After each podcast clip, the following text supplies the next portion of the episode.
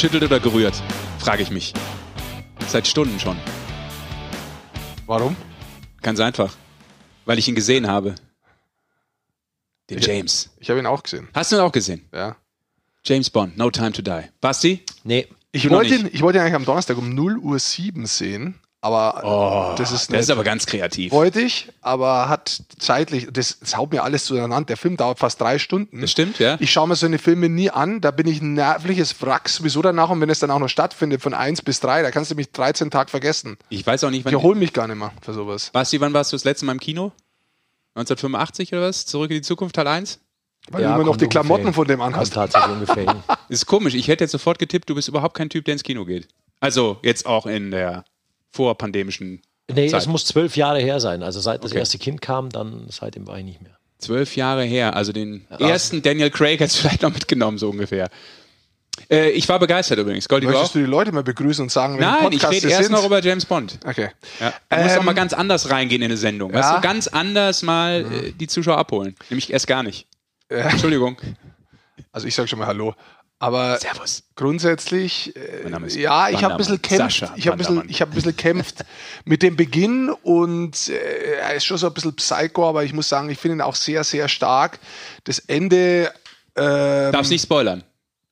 Spoiler Alert sonst hier, weil das Ende, wir sagen nicht, dass er stirbt. Äh, Gott, ja, wie, wie oft ich bei Jetzt dieser Sendung unterbrochen werde. Bis Das der im ZDF dritte kommt Mal jetzt in fünf Jahren und ich den sehe, weiß ich jetzt das Ende. So, da hast du schon den ersten. Fehler gemacht, bei dem musst du natürlich so, so, souverän irgendwann auf der Magenta TV-Plattform abrufen. Aber das ist ein anderes Thema. Du jetzt. Was Ja. du alles hast. Also ähm, das Ende hat mich ein bisschen mitgenommen. Ja. Aber ich bin ein sehr, sehr großer Fan auch von James Bond. Und deswegen war ich nicht so glücklich über das Ende. ja. Du hast ja auch manchmal das klar, Gefühl, dass du bist der Film ist. eigentliche James Bond. Ich habe nee, ich hab das Gefühl, ich bin äh, zum Viertel James Bond und Viertel ist auf jeden Fall Falco mit drin. Ja, irgendwie mh, durch unglückliche Zustände wieder geboren in, in dem Charakter von mir. Und die andere Hälfte, ja, das kann ich jetzt hier nicht sagen. Wer wird neuer James Bond jetzt? Anthony Modest. Okay. Für alle, die es noch nicht wussten. Ja, haben wir das auch aufgeklärt. So. Aber äh, abschließend, ich fand es auch bockstark und ich bin ein ganz großer Daniel Craig-Fan schon immer gewesen, äh, von der ersten, äh, Ja, hol dir ein vom ersten Film weg. Nein, nein, ich finde, das ist der coolste Bond. Da Äh, waren wir mit der Heike Makatsch zusammen. Und der Heike Makatsch Lange. Vater war sehr lange Eishockey. Auch richtig. Deutscher Torhüter. Meister mit Düsseldorf. Torhüter. ja. Aber das stimmt, die waren, glaube ich, fast zehn Jahre zusammen, Makac und der. Ja. So nebenbei. Ja, ja, das Wenn Sie sich fragen, sind Sie falsch im Eishockey-Podcast? Nein. Nein. Wir finden den Bogen finden schon. immer den Es Bogen. dauert nur lang. Aber ich habe ihn gerade nicht. No time to die. Ja. Be begrüßt doch mal die Leute und sagt doch mal, wo wir sind. Hier sind wir. Das ist äh, die internationale Filmkritik. Die Jury besteht aus Basti Schwederik Goldmann und Sascha Bandermann. Aber Einer davon hat ansonsten, einen Film gar nicht gesehen. aber ansonsten äh, würde ich sagen, machen wir die Eishockey-Show powered by Magenta Sport. Und deshalb jetzt rüber aus äh, der Filmwelt rein in die Eishockey-Welt. Obwohl ich auch großer Cineast bin. Groß nicht, aber. Doch, doch. Ich, für mich ist das toll, dass es das wieder gibt. Zugang du- zum Kino. Ich, du bist so eigentlich eher, du kommst so eher so vom, vom Musikalischen. Das ist richtig. Aber Auch. Filmmusik gibt es ja auch. Ja, ist richtig. ja, also grundsätzlich spielt Kultur in, dem, in meinem Leben schon eine wichtige Rolle, Das ist gut. falls ihr das Wort schon mal gehört habt. So, lass uns zum äh, Wesentlichen kommen. Was aber gleich beleidigt hier zu Anfang, oder? Och, ich finde es für seine Verhältnisse ganz okay. Mach ruhig weiter. Was du als Beleidigung empfindest, das ist für mich einfach eine ganz softe Ansprache. Das Du ist halt ja nur ne, provozieren. Ja, aber da kann, kann ja keiner was dafür, wenn es in deiner Binnenlogik so ist.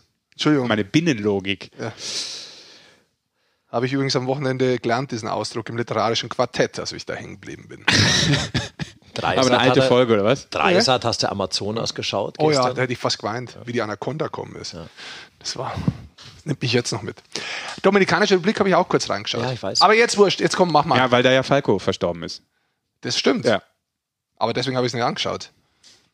Sein Anfang schon wieder fünf Minuten. Und wenn, wenn die Leute jetzt wüssten, dass da so viele wahre Sachen jetzt drin sind, eigentlich stimmt alles bisher. Aber auch viel Liebe in der Vorbereitung. Ja? das habe ich mir lange ausgedacht, wie ich hier reingehe. Ja? Not. Doch. Nö. Das merken wir auch. Du bist ja auch mehr ein Entertainer, ein Künstler, ein Kreativer. Ein Freigeist. Du bist gar kein Journalist eigentlich in dem Sinne. Der dann irgendwann mal irgendwo was gehört hat und die Scheiße einfach weitererzählt, so wie andere. So ein bisschen eher so ein ja, so geistiger Swinger. Da muss ich jetzt kurz überlegen, wie ich das verarbeite in meinem Köpfchen. Komm, lass mal über Eishockey reden. Ja, Leute, es war eine Menge los. Äh, Dadurch, dass wir ja alle zwei Wochen äh, rauskommen mit äh, diesem Hörspiel, ist natürlich wieder eine Menge passiert. Ich weiß gar nicht, wo wir anfangen sollen, weil viel passiert ist. Aber Deswegen haben wir mal bei James Bond angefangen. genau, der Aktualität geschuldet, Ja. äh, würde ich natürlich mit den Ereignissen rund um äh, Red Bull München anfangen. Ähm, während wir jetzt aufzeichnen, ist gerade auch rausgekommen, dass äh, das Spiel am Mittwoch, weil wir sind ja wieder in einer Woche, wo sehr viel Eishockey stattfinden wird, ähm, nicht stattfinden kann gegen Nürnberg aufgrund Nein, von gegen Mannheim. Äh, gegen Mannheim. Ähm, das gegen Nürnberg ist äh, Noch, glaube ich, in der Schwebe. noch oder? in der. Schwebe gewesen, genau. Und Sonntag. Was sagst du? Wie bitte? Wo sind wir? Was? Welcher Tag? Ja? Jetzt sammelt euch doch mal. Also eigentlich sollte am Mittwoch das Spiel München gegen Mannheim stattfinden, Richtig. auf das wir uns natürlich mega alle gefreut haben, auch alle Fans sicherlich. Findet nicht statt. Findet nicht statt, weil 18 positive Covid-19-Fälle im Team des ERC Red Bull München. Harter Tobak, also man wusste ja, dass ähm, es positive Fälle gibt. 18 ist natürlich jetzt erstmal in der Pressekonferenz, in der Pressemeldung eine harte Zahl gewesen. Was fällt einem dazu ein? Ich meine, das ist äh, mittlerweile häuft sich das im Sport, Leute. Wir haben es im Fußball auch gehabt, äh, auch in München zum Beispiel, in Mannheim ganz viele Fälle. Ich äh, finde, das nimmt gerade ganz schön Tempo auf. Ja, ich glaube, das ist ja nichts Neues jetzt. Also in die, das Thema, ich finde immer noch, dass wir sehr gut durchkommen insgesamt mit der deutschen Eishockey-Liga. Dass es wirklich äh, auch letztes Jahr gut war und ich, boah, da immer über das Gleiche zu reden, ist ein bisschen nervig. Also ich finde, Es gehört halt dazu mittlerweile. Genau, Das ist das ja. Problem, ja. Es ist ja nicht nervig, es ist Ich ja hoffe, dass einfach die das, was Leute- gerade passiert. Ne? ja, da, ja, das ist schon, ich finde es, Mei, das ist halt nicht das Thema, was willst du da großartig erzählen, außer dass es so ist. Also ich kann da wenig dazu beitragen. Also ähm, das meine ich damit. Äh, aber ich verstehe das und ich glaube, es ist auch gar nicht so leicht, wenn jetzt wirklich mehr Spiele ausfallen sollten. Und du darfst nicht vergessen, die Berliner zum Beispiel, äh, die Berliner, Entschuldigung, die Münchner und die äh, Mannheimer, die haben ja auch noch Champions Hockey League. Also das heißt, da gibt's schon dann unter der Woche eben Spieltage, die schon besetzt sind.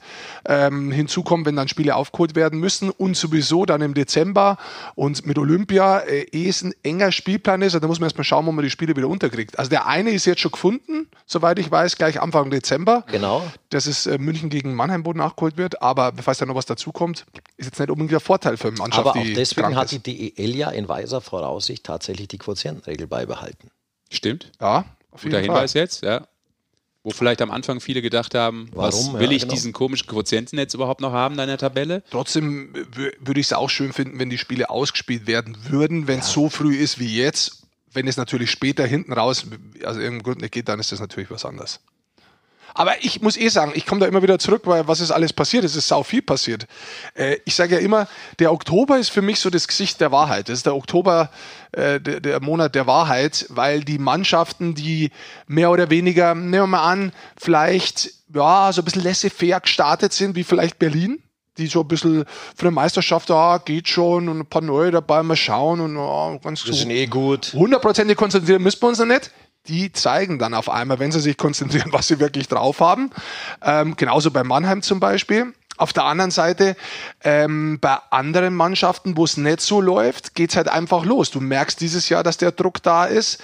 Ähm, dann kommen Verstärkungen, dann gibt's Trainerwechsel, schon zwei Trainerwechsel gesehen. Jetzt hat ähm, Schwenningen äh, Zaborski im Sturm geholt und angeblich, angeblich ist es noch nicht bestätigt heute, soll auch noch Sängerli kommen äh, wäre kein Importspieler und hat die Jahre zuvor gut gepunktet. Also die machen was, aber auch so ein Top-Club wie zum Beispiel Berlin hat was gemacht mit Franz Nielsen, einer der Top-NHL-Spieler ähm, über Jahre hinweg. Ich wollte Bei gerade sagen, seinem Club. wie ordnet ihr sowas ein? Also Sengeli muss man ganz kurz sagen, der ja in Berlin ähm, eben nicht so viel Spielzeit hat und deshalb wahrscheinlich auch total Bock hat, äh, diesen zu Move zu spielen, machen, ja. absolut. Ähm, ja, Franz Nielsen finde ich interessant. Ist das mit Zengerli jetzt schon fix? Nee, nee, ich, Nee, also ja. ich habe es nicht gehört. Ich habe es nur gehört, dass das. Ja, das rumort so rum. Genau. Rumor. I heard a rumor. Gute Platte übrigens, Fleetwood Mac Rumors. Legende. Ja. Nielsen? Ja, Franz Nielsen, ich meine, das ist jetzt ein, wie alt ist der, 37? 37, ja. Fast Hat- 1000 NHL-Spiele. Ihr habt, glaube ich, in der Konferenz da Fast auch schon mal ein 500 bisschen, Punkte. äh, Wir haben ihn ganz kurz gesprochen. angerissen, Ja. ja, tatsächlich. Was kann so einer beisteuern, frage ich mich jetzt in einer ähm, Mannschaft, die offensichtlich sowieso gerade wieder anfängt, brutal gut zu funktionieren. Also Naja, du hast äh, auf einmal eine dritte Reihe, die richtig scheppert jetzt mit äh, Nielsen, Tuomi und Clark. Also da ist äh, junge Schnelligkeit drin mit Tuomi, da ist Erfahrung drin mit Schnelligkeit und Spielfreude Nielsen und da ist normalerweise mit Clark ein Goalgetter drin. Also das heißt, es ist äh, schon eine verdammt starke Reihe. Ja. Und das ist die dritte Formation jetzt Ja. in Anführungszeichen, nachdem natürlich die Nöbelsreihe da noch ist und die äh, White-Reihe. Und wenn ihr euch erinnern könnt, auch, ich meine, NHL hin oder her, ja, aber auch international bei Weltmeisterschaften, wenn Franz Nielsen bei Dänemark gespielt hat, waren die immer eine Klasse besser. Also der kann eine Mannschaft brutal äh, mitreißen und verbessern. Sehe ich auch so, ähm, weil er einfach ein sehr, sehr mannschaftsdienlicher Spieler ist. Also der hat in diesen 1000, fast 1000 NHL-Spielen fast 500 Punkte gemacht. Der hat, er ist früher, ist er wirklich sehr, sehr von der Geschwindigkeit kommen. Das hat ihn wieder auszeichnet, seine Geschwindigkeit. Ähm, der ist aber defensiv sehr mannschaftsdienlich. Auch ein Spieler, der, der in Unterzahl spielen kann, der die Scheiben aber trotzdem verteilen kann, kreativ ist. Und ähm, ich glaube, das ist wirklich ein starker Leader nochmal. Der- Überhaupt schon eine Mannschaft, wo wirklich Charaktere drin sind. Da hast du in dieser Mannschaft, da hast du wirklich Charaktere, da hast du auch Leader. Und ähm, ich bin gespannt. Ich glaube, meiner Ansicht nach hebt er die tatsächlich nochmal auf ein Level höher. Ja, ich finde auch so, das ist eigentlich für mich so eine Ansage, äh, zu sagen, okay, wir wollen dieses Jahr vielleicht dann nochmal nachlegen, nochmal einen Titel holen. Also klar ist das immer eine Frage, Na gut, das, das wollen die ja immer. wie viel Also so- Bock so hat der, aber ich glaube, der wird es nicht machen, so einer mit so einer Erfahrung und so ein Typ, äh, wir haben den ja bei vielen Weltmeisterschaften erlebt, dass der jetzt sagt, ich gehe nach Berlin und äh, guck nur, was irgendwie Nee, das glaube ich auch nicht. im After-Show-Live los ist. Also das glaube ich überhaupt nicht. Eh. Also glaube ich, wie gesagt, auch nicht. Also insofern. Ich, ich bin gespannt. Also wie gesagt, für mich macht es den Kader insgesamt äh, deutlich stärker nochmal. Ja, aber irre auch wie, wir haben schon häufig darüber gesprochen, aber diese Nöbels, ähm, Byron und Föderl-Reihe, ich glaube, die sind bei 44 Punkten schon. Oh, Jetzt wieder Ingolstadt äh, am Sonntag ganz Leicht gut versorgt auseinandergespielt. mit 6-3 dann letztlich, aber äh, 6-1 und dann haben sie, glaube ich, hinten raus noch zwei, zwei Tore gefangen. Also Qualität. Ja, Ich habe äh, letzte Woche bei einem Spiel, glaube, als die Eisbären in Nürnberg waren, habe ich äh, mit Stefan Richer kurz mal gesprochen. Äh, und dann sagte ich, fragte ich, so- fragte ich so ein bisschen, äh, welcher Spieler so ihn so am meisten beeindruckt hat, jetzt schon so früh in der Saison. Wer? Ähm, dann hat er so gesagt, ja, Byron, weil der so kurzfristig und äh, schon so gut funktioniert. Das äh, fand, Ja. er, fand er sehr überraschend. Dass das, also nicht, dass das ein guter Spieler ist, sonst Ja. hätten wir nicht geholt, aber wie das so direkt funktioniert von der ersten Minute an. Haben wir auch schon mal angesprochen, Ja, dass die, dass der, also mein Reichel, die haben sich gut kannt, ganz kurz, ich Ja. nur ganz kurz da reingehen, haben sich gut kannt, die haben privat tickt und so weiter, die haben Nationalmannschaft gespielt, die haben das ganze Jahr zusammengespielt und es war ja am Anfang auch so. Am Anfang haben sie ein bisschen gesucht gehabt, war mal Beutschak drin, war mal Byron drin, war mal nicht wirklich Clark sicher. war am Anfang mit drin. Ja, und äh, dann auf einmal, aber wie die Saison losgegangen ist, haben die funktioniert. Also das habe ich auch sehr beeindruckend gefunden. Entschuldige. Ja, das äh, war eins oder eins, äh, ein Spieler, den er da herausgehoben hat. Ähm, und Nöbels meinte er natürlich auch, äh, weil er sagt, ey, das ist einfach Wahnsinn. Also Magnifik. es geht wieder los und sofort liefert er ab. Also da ist er sehr beeindruckt von. Nicht, dass der das spielen kann, das hat er in Berlin ja gezeigt. Das ist ja ein Franchise-Spieler irgendwie. Aber diese Konstanz, er meint, das ist einfach äh, ein richtig krass guter Eishockeyspieler geworden. Ja. Ja. Sieht auch Toni Söderholm so, den haben wir später noch. Können wir auf jeden Fall auch mal drüber sprechen. Ja. Wie er so die Entwicklung der deutschen Spieler in der Liga sieht, aber da können wir schon mal ein bisschen drauf hinschauen. Dann haben sie in Schwarz-Gold gespielt, die Eisbären. Das sah krass aus. Das ist mir ja gar nicht so aufgefallen. Haben die das schon oft gemacht? Irgendwie habe ich das gar nicht so auf dem Schirm gehabt. Also ich habe es ja so noch nicht gesehen. Nee. Aber der Rick hat den ganzen Nachmittag Eishockey geschaut. Ich Ja, ich hab's war andersweitig beschäftigt. Sah ein bisschen war aus wie Vegas Knights irgendwie. Warum nicht? Ja, warum nicht? Ich habe vor allem den Gegner auch genau angeschaut, gegen den Berlin dann gespielt hat. Das war Ingolstadt.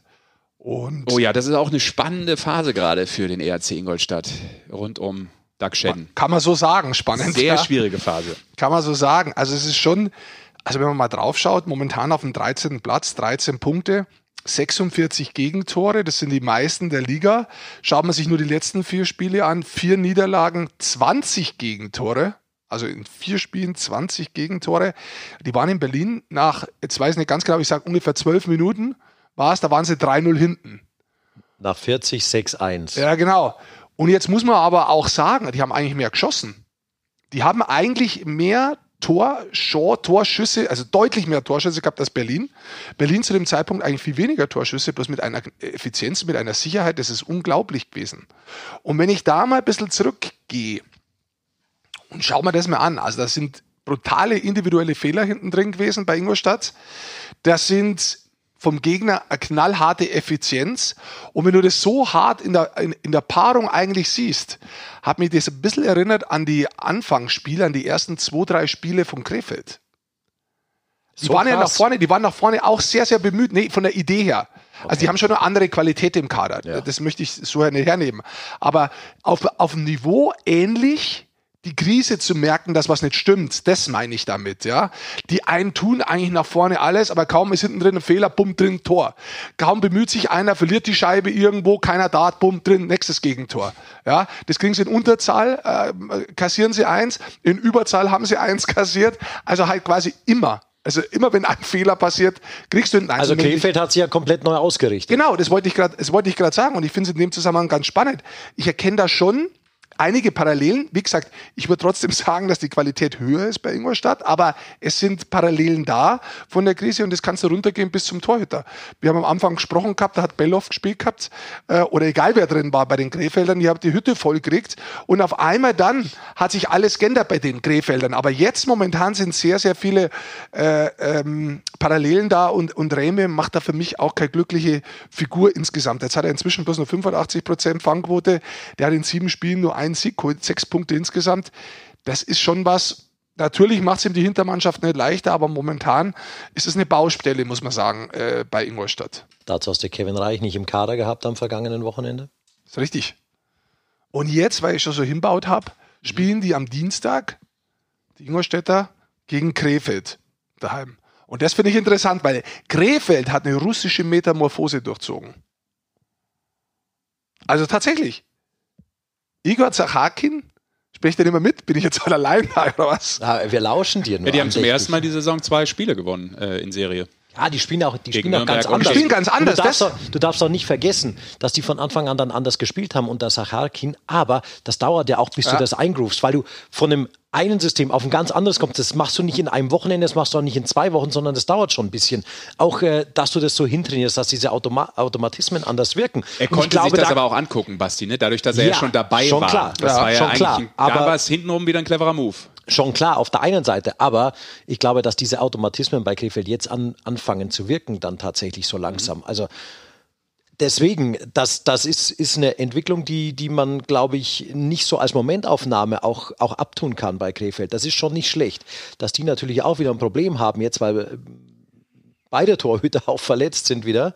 Eigentlich. Aber, eigentlich, aber gestern aber, gegen Augsburg, genau, aber, Nikita Quapp, genau, sehr gut gespielt. Richtig gut. Sehr gut gespielt. Quappo. Und da darf man auch eine einzige, der ist jetzt, glaube ich, 18 Jahre alt. Der ist jung, ja. Ja. Also, und er hat mir auch nicht leichte Spiele gehabt. Da musst du mental erstmal so stark bleiben, drin zu sein und dann so ein Spiel wie zum Beispiel gestern gegen Augsburg dann noch 3 zu 1 zu gewinnen.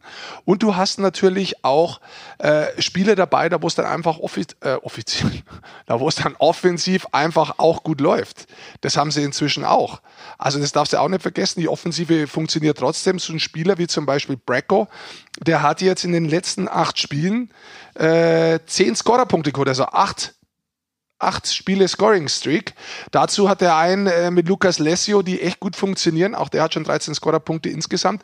Also das ist vielleicht nicht auf so viel Schultern verteilt, aber man muss es trotzdem sagen, da haben sie auch zwei Spieler drin, die zum Beispiel offensiv gut funktionieren. Und wie du es angesprochen hast, von der Defensive her, Grefeld inzwischen durch den Trainerwechsel viel, viel äh, besser in, in, in der Mannschaftsaufstellung, in den Zweikämpfen, die Art und Weise, wie sie hinten drin äh, konzentriert spielen, das hat sich eigentlich komplett ge geändert und da muss man wirklich sagen, das ist für mich ist eine komplette Entwicklung, eine Metamorphose, wo ich selten gesehen habe in so kurzer Zeit von der Mannschaft, die komplett anders ausschaut die dann auch vielleicht schon wieder einen ganz anderen Blick Richtung Playoffs auch haben kann auf einmal. Möglich ist es, selbstverständlich. Ähm, trotzdem witzig, wenn man so zuguckt, auch ähm, das Coaching dann, äh, die russischen Ansagen und dann sofort die Übersetzung, das, das ist, ist schon ganz ulkig. Ja, da wird von außen immer sehr viel reininterpretiert. Da möchte ich auch mal was dazu sagen. Gerne. Ich habe das ja früher. Klär mich auf, Ich nicht Unwissenden, Herr Goldmann. Aber ich glaube, das ist etwas, was sich viele denken, die zuschauen. Ja. Guck mal, da kommt Ja, der Chefcoach Ja. und sofort kommt der, wie nennen wir ihn nochmal? Äh, sportlicher Sportdirektor. Es kommt darauf an, wo er gerade ist. Der ist ein Assistant Coach, Ja. sportlicher Leiter, Torwarttrainer, Aushilfstorwart. Je Ähm, nach Position, wo er und gerade muss dann erstmal übersetzen. Das, Ja. das, das, ich meinte ja auch, das hat irgendwie ein, absolut. das hat irgendwie Charme auch, finde ich übrigens. Absolut. Ich wollte eins noch weitergehen. Ich wollte Ja. noch eins höher gehen in die Metaebene, weil oft ist es bei Fans, die Trainer reden ja, reden ja sehr viel immer über die Fans und der ist viel zu brav und der steht da hinten nur, der muss durchdrehen, muss der, der muss durchdrehen, ja. Ich kenne Trainer, die stehen da hinten drin wie James Last. Gut, wie James Last früher gestanden ist, die stehen da einfach, weil sie damit halt auch einer da steht. Und es hat mit dem, ein bisschen jetzt, es hat mit dem null zu tun. Das hat null damit zu tun, wie die Mannschaft ist. Und ein anderer ist laut, deswegen spielt die Mannschaft auch nicht besser. Das ist ein Schwachsinn, das zu versuchen und immer gleich zu lassen, um von der Sichtweise zu meinen, der muss immer so sein. Was natürlich auf Dauer, und da bin ich jetzt bei dir, das haben wir am Anfang auch gesagt, ich glaube, so ein großes Sprach, so große Sprachdifferenz, also ähm, die, die geht kurzfristig auf jeden Fall. Das ist kurzfristig kein Problem. Langfristig bin ich gespannt, das haben wir auch gesagt gehabt, ob das langfristig ein Problem wird, wie die Mannschaft das dann annimmt, das kann, da bin ich einfach nur gespannt. Also da, da hat man auch nicht so viele Ja. Erfahrungen, das gibt's nicht so oft. Ich habe so das Gefühl, ähm, das, was du ansprichst, das wird dann ein Problem auch mal, wenn es darum geht, ins Klein-Klein zu gehen. Ja. Also die Einzelgespräche, ne? wie du einen Spieler anpackst, äh, wie du mal guckst, okay, wie ist der emotional drauf, äh, die, so ein bisschen die pädagogische Variante eines Coaches. Muss ja auch diese weichen Ja. Faktoren, ist ja auch äh, nicht ganz unwichtig, wenn du erfolgreich eine Mannschaft führen willst. Und ich glaube, das könnte dann mal schwierig werden, weil er die natürlich nicht so anpacken kann, vielleicht mit seiner Du natürlichen ja Art und Weise. Über, du wirst ja immer über einen zweiten bzw. Genau. einen dritten angesprochen, auch als Spieler. Ja. Ist auch immer einer dabei dann möglicherweise Ja, ja, noch. klar. Ist ja auch nochmal ein Punkt, ne? Du machst es nicht nur unter vier Augen vielleicht, aber Aber es ist auch so eine Art und Weise, jetzt wenn du sagst, du brauchst unterschiedliche äh, Soft Skills beim Coaching, das ist ja auch sowas, wo in Ingolstadt gerade in Frage gestellt wird. Und, und genau über sowas wird da gerade geredet momentan. Hat Ja. er die zum Beispiel? Oder gibt es da nur einen Weg? Und wer Doug Shedden kennt, das ist jetzt wirklich nichts Besonderes. Das ist, das ist ein kompromissloser, alte Schule äh, äh, mit einem klaren Ansatz Genau. äh, Trainer, der eher laut ist. Aber den hat er letzte Saison vermutlich auch gehabt. Und da lief es, wie wir alle wissen, Ja. relativ gut. Ja, richtig. Also äh, ich muss auch sagen, in der Mannschaft ist auch nicht so viel geändert worden. Der Basti hat das schon oft gesagt. Also die Mannschaft ist kaum verändert worden von der Qualität wenig. Nee, die hat ja Qualität noch dazu bekommen eigentlich. Auf der Torhüterposition haben Ja, sie beide verändert, das haben wir gut. gleich gesagt. Und die funktioniert momentan nicht so. Insgesamt ist es dann natürlich auch was, wenn du dann nur draufhaust. Ich weiß es nicht, ich möchte jetzt da auch nicht zu nahe treten, aber jetzt bleibe ich immer sehr äh, ähm, einfach, eindimensional. Wenn du dann nur draufhaust und dann noch die Peitsche gibst, weiß nicht, ob die Mannschaft da so ohne weiteres rauskommt. Ich bin sehr, sehr gespannt auf diese, äh, auf dieses Spiel Ingolstadt gegen Krefeld, muss ich ganz ehrlich sagen. Also eigentlich hat der Kader für mich auch in der kompletten Zusammenstellung mit dem Trainer, ähm, hat er eigentlich viel mehr Potenzial, als wie er jetzt ist. Also das ist für mich gar keine Frage. Genau, und das ist ja die große Frage, warum kommst du nicht raus? Du hast schon mal ein bisschen das so durchklingen lassen, wird auf jeden Fall wohl unter der Woche eine sehr spannende Partie, äh, vielleicht dann auch äh, für die Verantwortlichen in Ingolstadt. Vielleicht ganz kurz, weil wir ja nachher den Bundestrainer gleich hören und danach können wir ja noch mal ein bisschen über die deutsche Eishockey-Liga weiterreden. Wollen wir ganz kurz ein bisschen so über die NHL sprechen, weil da drüben ist es losgegangen. Und die Deutschen haben da äh, richtig gut gestartet, wenn man nur mal drauf schaut. Moritz Seider in seinen ersten zwei Spielen in der NHL drei Assists. Die Art und Weise, wie er spielt, die ich- ich- genau. Eiszeit, die er bekommt. Leck mich am der- Arsch, der- ist das der- gut. Der, hat ja einen Move da an der blauen Linie in Überzahl gehabt, um die Scheibe drin zu halten. Allein das, wer sich das nochmal anschauen will, das ist sensationell.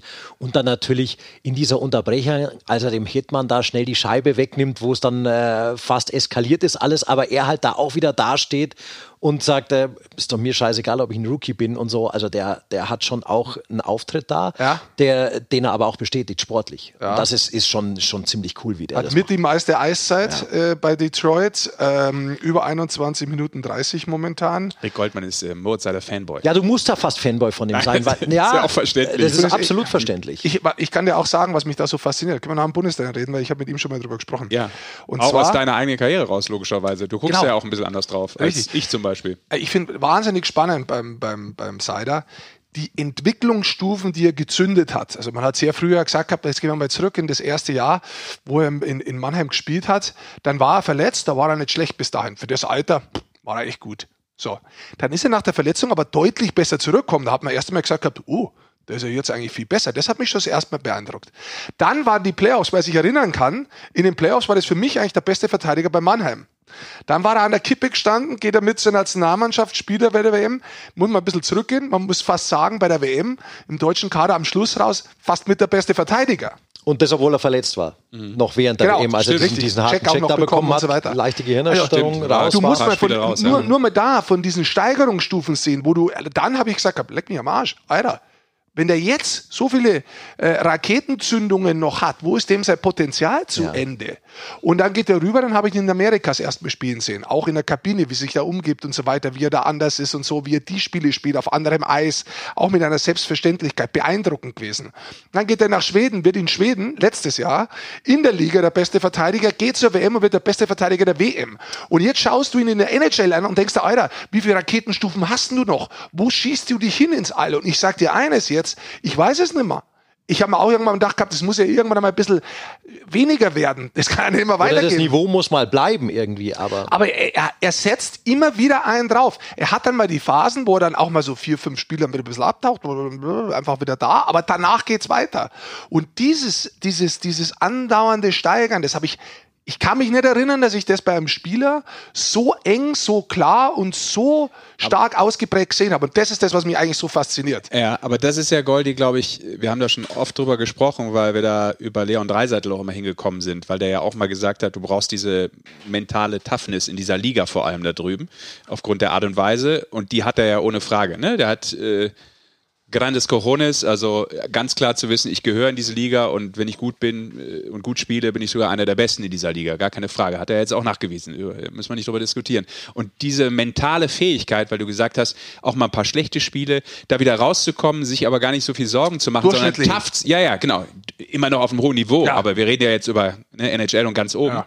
Ähm, diese, diese mentale Ruhe, zu wissen, ich bin gut und das aber auch wieder abzurufen und nicht hektisch zu werden, sondern äh, ja, das ist, das ist äh, so, ein, so, eine mentale Stärke, die hat der, glaube ich, absolut. Obwohl das ja eigentlich ein ganz ruhiger Typ so ist. Wenn man mit dem redet, würde man das gar nicht so denken, glaube ich, ne, wenn die Menschen so Interviews von ihm hören.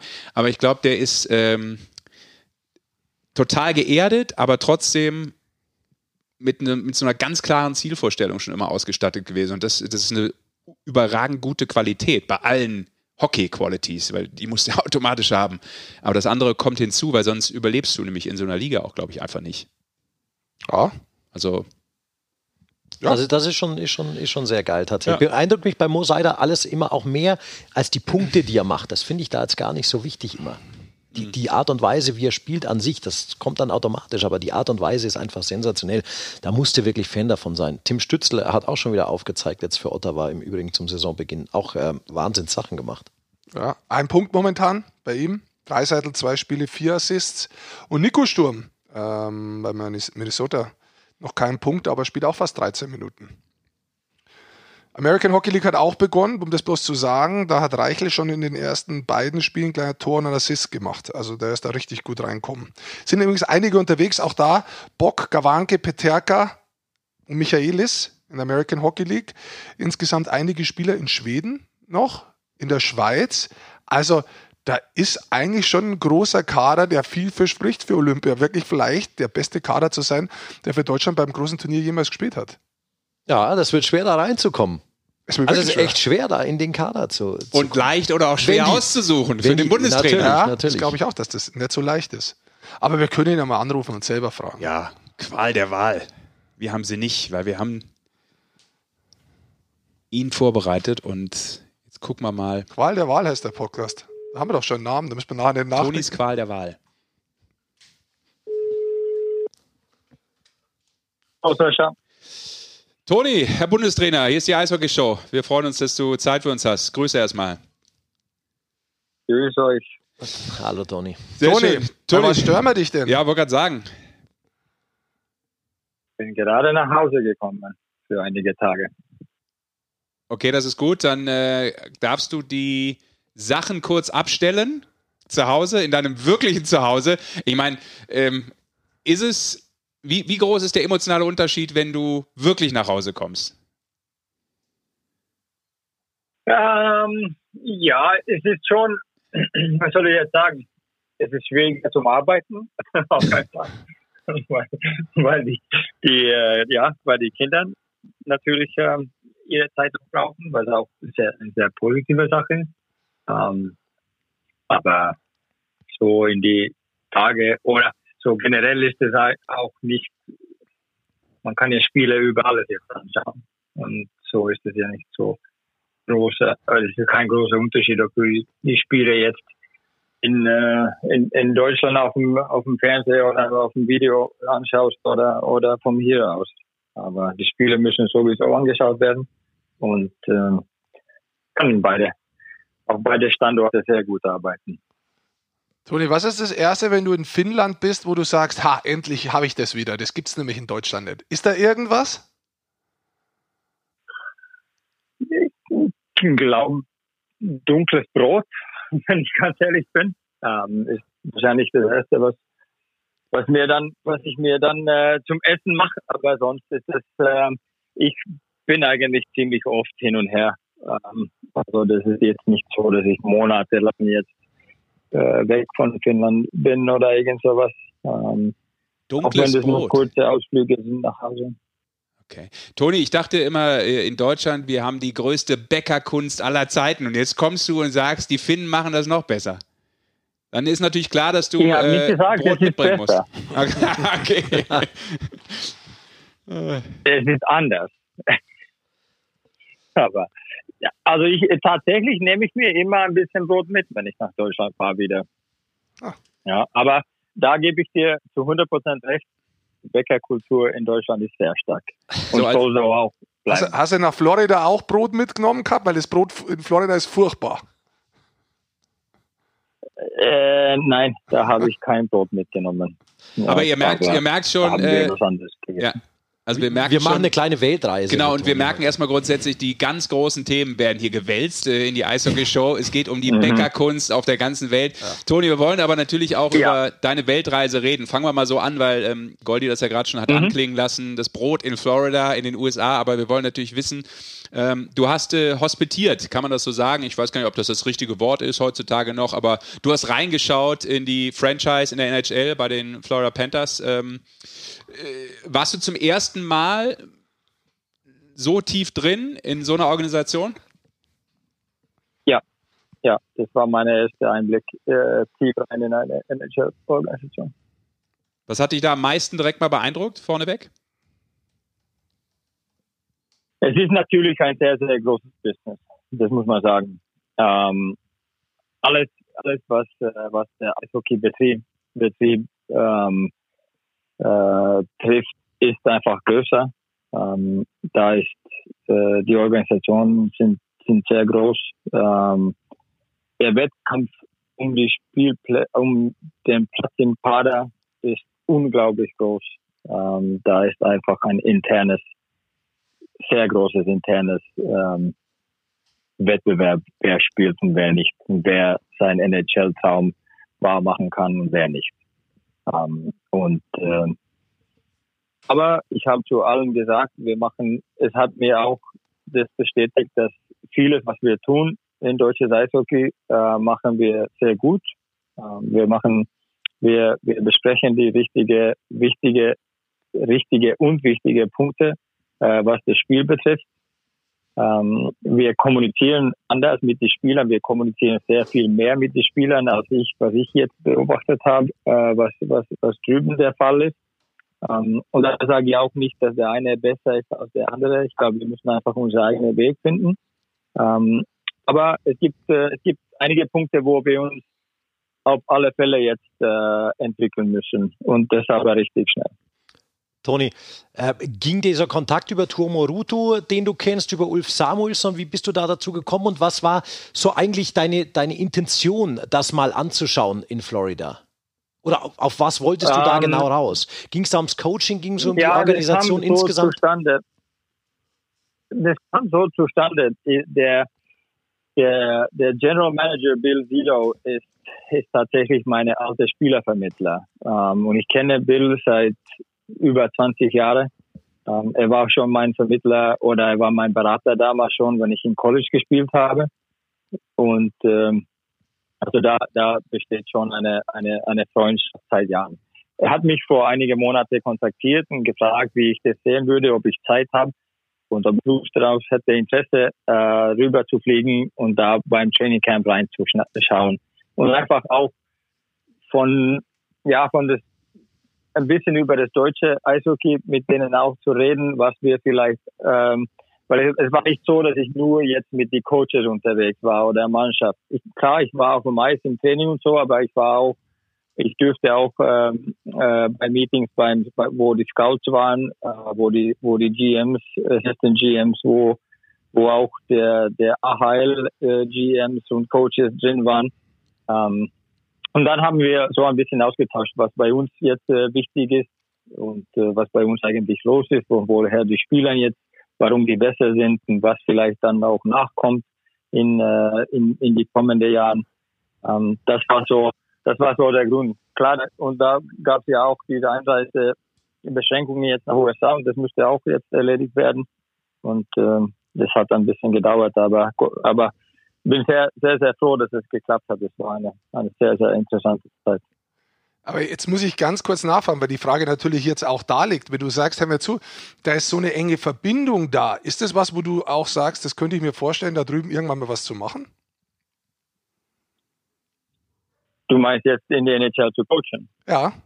Oder vielleicht auch eine andere Tätigkeit. Ähm, ja. Ähm, ja. Also es ist schon eine interessante Welt. Das muss ich sagen. Und da, da, da spielen einfach die besten Spieler in der Welt momentan. Und es war schon seit Jahren so. Das wird wahrscheinlich auch so bleiben. Ähm, und ja, ich habe schon Interesse, irgendwann in die NHL Trainer zu werden. Aber man sieht auch ziemlich zeitnah, wenn man da äh, reinschnuppert, dass es unglaublich schwierig ist, da einen Platz zu finden und so, dass man äh, so, dass man zu den Alltag kommt, dass man, dass man in einer NHL-Verein als Trainer tätig ist. Es ja. ist einfach sehr, sehr schwierig um Europa aus und als Europäer. Ja, ich habe das äh, mit mehreren Leuten auch schon gesprochen, die sagen das auch, dass das einfach so ist. Lass uns mal inhaltlich werden, weil du hast vorher was gesagt. Du hast vorher gesagt, es gibt einige Punkte, die du festgestellt hast, die ganz schnell verbessert werden müssen. Das finde ich ja ganz eine äh, interessante Konklusion, die du da mitgenommen hast. Was sind das zum Beispiel für, für Punkte? Die, der, der größte Unterschied, was man im Training auch meist gemerkt hat, ist das Tempo im Training. Ähm, die, haben, die waren nicht lange auf dem Eis, also die haben Einheiten gehabt von, das war alles zwischen 40 Minuten und 60, 65 Minuten. Aber alles passiert auf dem Eis sehr zielgerichtet. Ähm, es ist sehr direkt, alles was passiert. Die Übungen waren einfach. Ähm, auch so, dass ich sagen würde, ich würde vielleicht meine Übungen oder die Übungen, was wir machen, äh, mit einigen mehrere Elemente äh, machen, als die gemacht haben.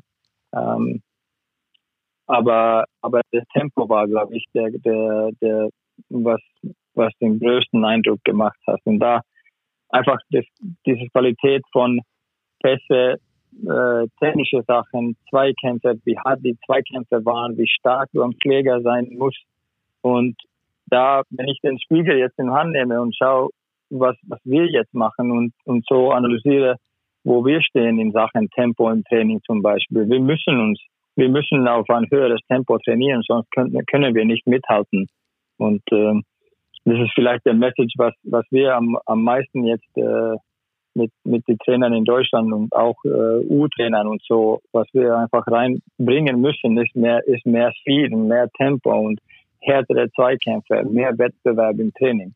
Ähm, sonst laufen, sonst laufen wir immer hinterher in diese, in diese Punkte. Toni, ähm, das Internationale, du, du warst jetzt in Amerika, du warst da, wir haben gesagt, das wird eine kleine Weltreise tatsächlich, weil du schaust natürlich jetzt auch schon äh, hinsichtlich Olympischer Spiele, hinsichtlich Weltmeisterschaft äh, auf deine Jungs und wir haben mittlerweile echt viele Deutsche, die tatsächlich auch äh, im Ausland unterwegs sind. Du warst jüngst ja auch äh, in der Schweiz. und hast da zum Beispiel Dominik Cahun und Tobi Vorler auch besucht und angeschaut. Die haben sogar direkt gegeneinander gespielt. Tauchst du da auch so tief ein oder geht es dir da tatsächlich, also schaust du da auch, trainieren die dort anders oder schaust du dir da nur die Spiele an und blickst tatsächlich auch nur auf die Spieler, die dich da interessieren? Jetzt war ich nur bei den Spielen. Ähm, und ähm, jetzt habe ich leider keine Trainingseinheiten gesehen. Das habe ich vor, vor, vor zwei Jahren war ich, äh, wo der Wille Pelton noch in Lausanne war und Kari Jalonen noch in Bern war. Ähm, da habe ich äh, die Trainingseinheiten von den zwei Mannschaften noch angeschaut. Aber klar, das ist auch anders, weil die, die sind finnische Trainer, die in der Schweiz gearbeitet haben. Und äh, ich glaube schon, dass ähm, wenn ich jetzt das Spiel äh, von, von, äh, von Samstag äh, Bern gegen Ambri, äh, äh, das Tempo war schon sehr hoch äh, in, in diesem Spiel. Und ich glaube generell auch ist das äh, Tempo im Spiel in, in der Schweiz ein bisschen höher.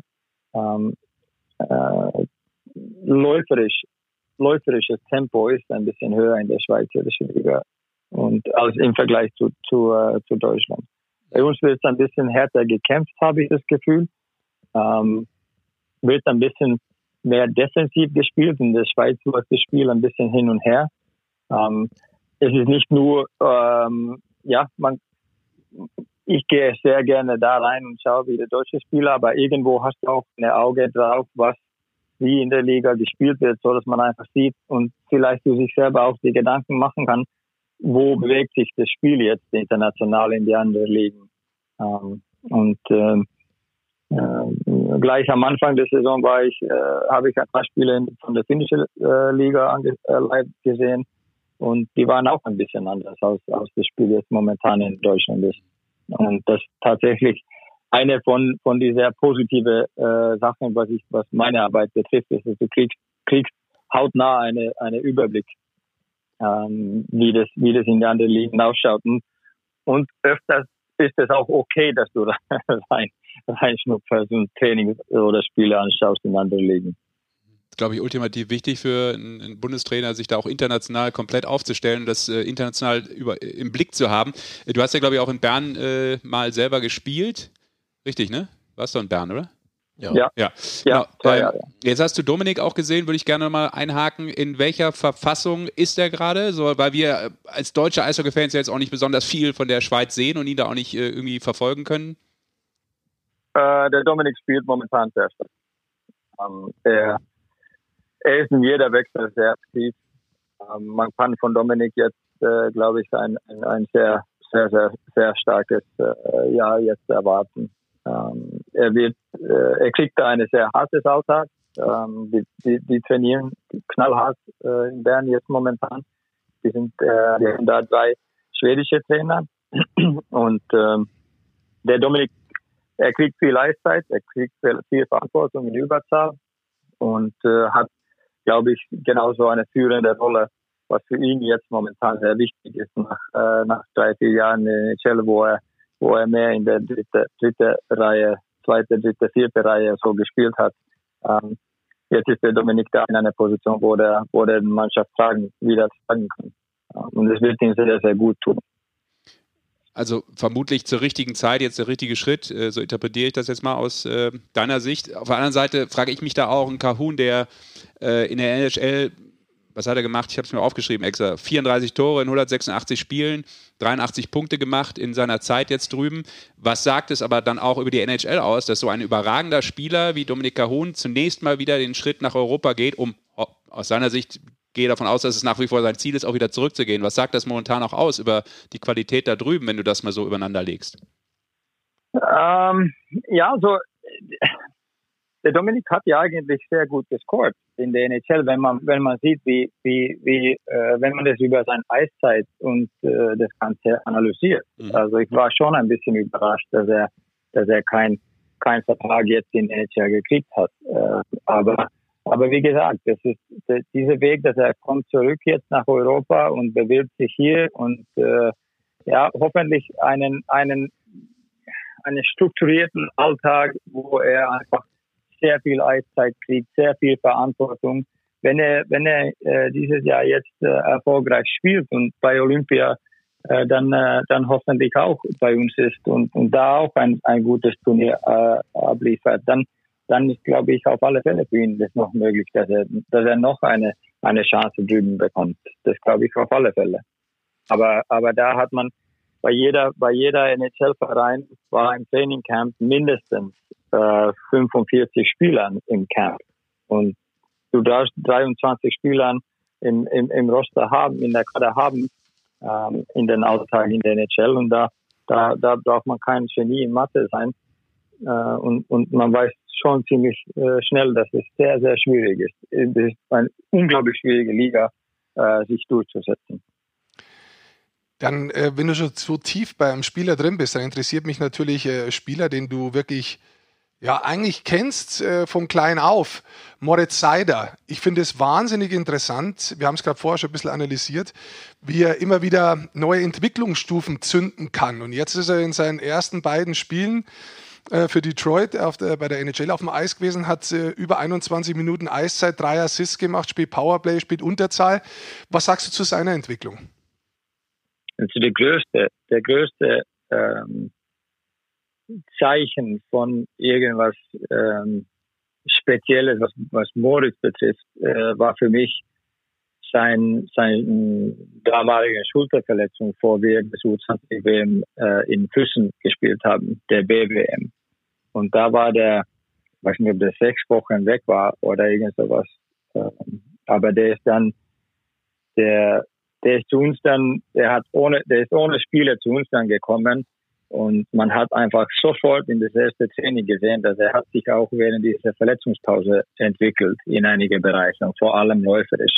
Und da hat man irgendwo gesehen, dass okay, bei, bei ihm ist halt vieles möglich, weil er nimmt so viel, der nimmt so viel zu, was auf ihn kommt. Und er lernt richtig schnell und er entwickelt sich auch, der, er liest, er liest das Spiel einfach sehr gut und er kann viele Sachen sehr schnell umsetzen. Ähm, dafür ist es für mich überhaupt keine. Er ist eigentlich genau da, wo er sein sollte, wenn man seine Entwicklung so ein bisschen verfolgt. Er sollte jetzt auch in der Top 4 bei Detroit sein. Ähm, wir reden einfach über eine sehr, sehr gute Eishockeyspieler. Egal, ob er jetzt 21, 20, 21 oder wie alt er ist.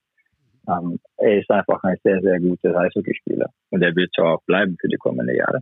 Hat mehrere Teile von was eine moderne, gute Verteidiger braucht. Läuferische Qualitäten, der ist zweikampfstark, äh, sehr gutes Überblick über das Spiel und vor allem kann er auch ähm, das Spiel in, mit der Scheibe sehr gut dirigieren.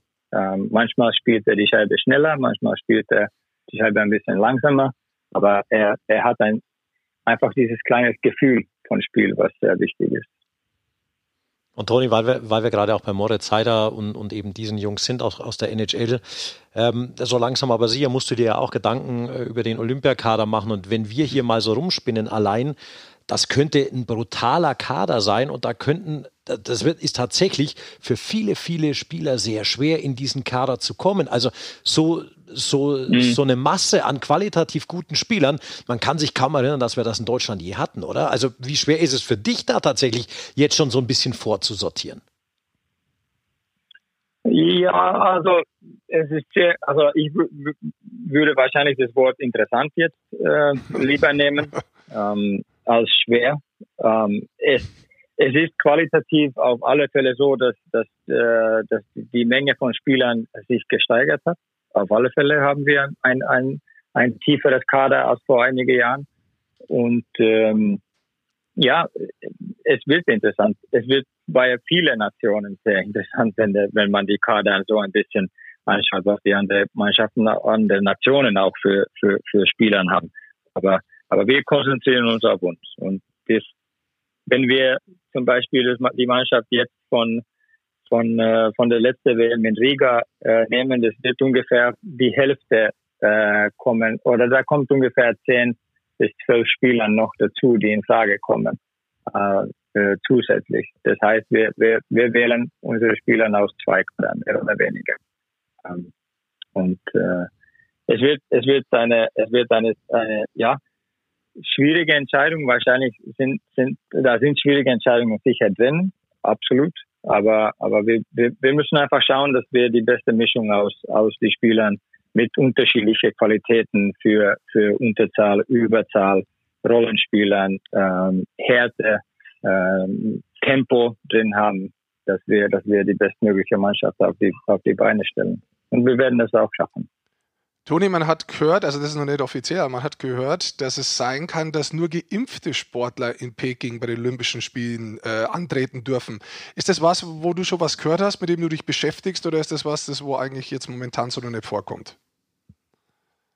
Jetzt habe ich die Frage nicht ganz verstanden. Ich habe mich ein bisschen schlecht verstanden. Kein Problem, ich stelle es gerne nochmal. Ich habe gehört, äh, es ist noch nicht offiziell, aber ich habe gehört, dass es äh, Überlegungen gibt, dass bei Olympia nur geimpfte Sportler äh, antreten dürfen. Hast du mhm. das auch gehört? Ähm, und wie, wie beeinflusst das ja auch dann einmal politische Entscheidungen? Und du musst vielleicht ganz anders aussuchen.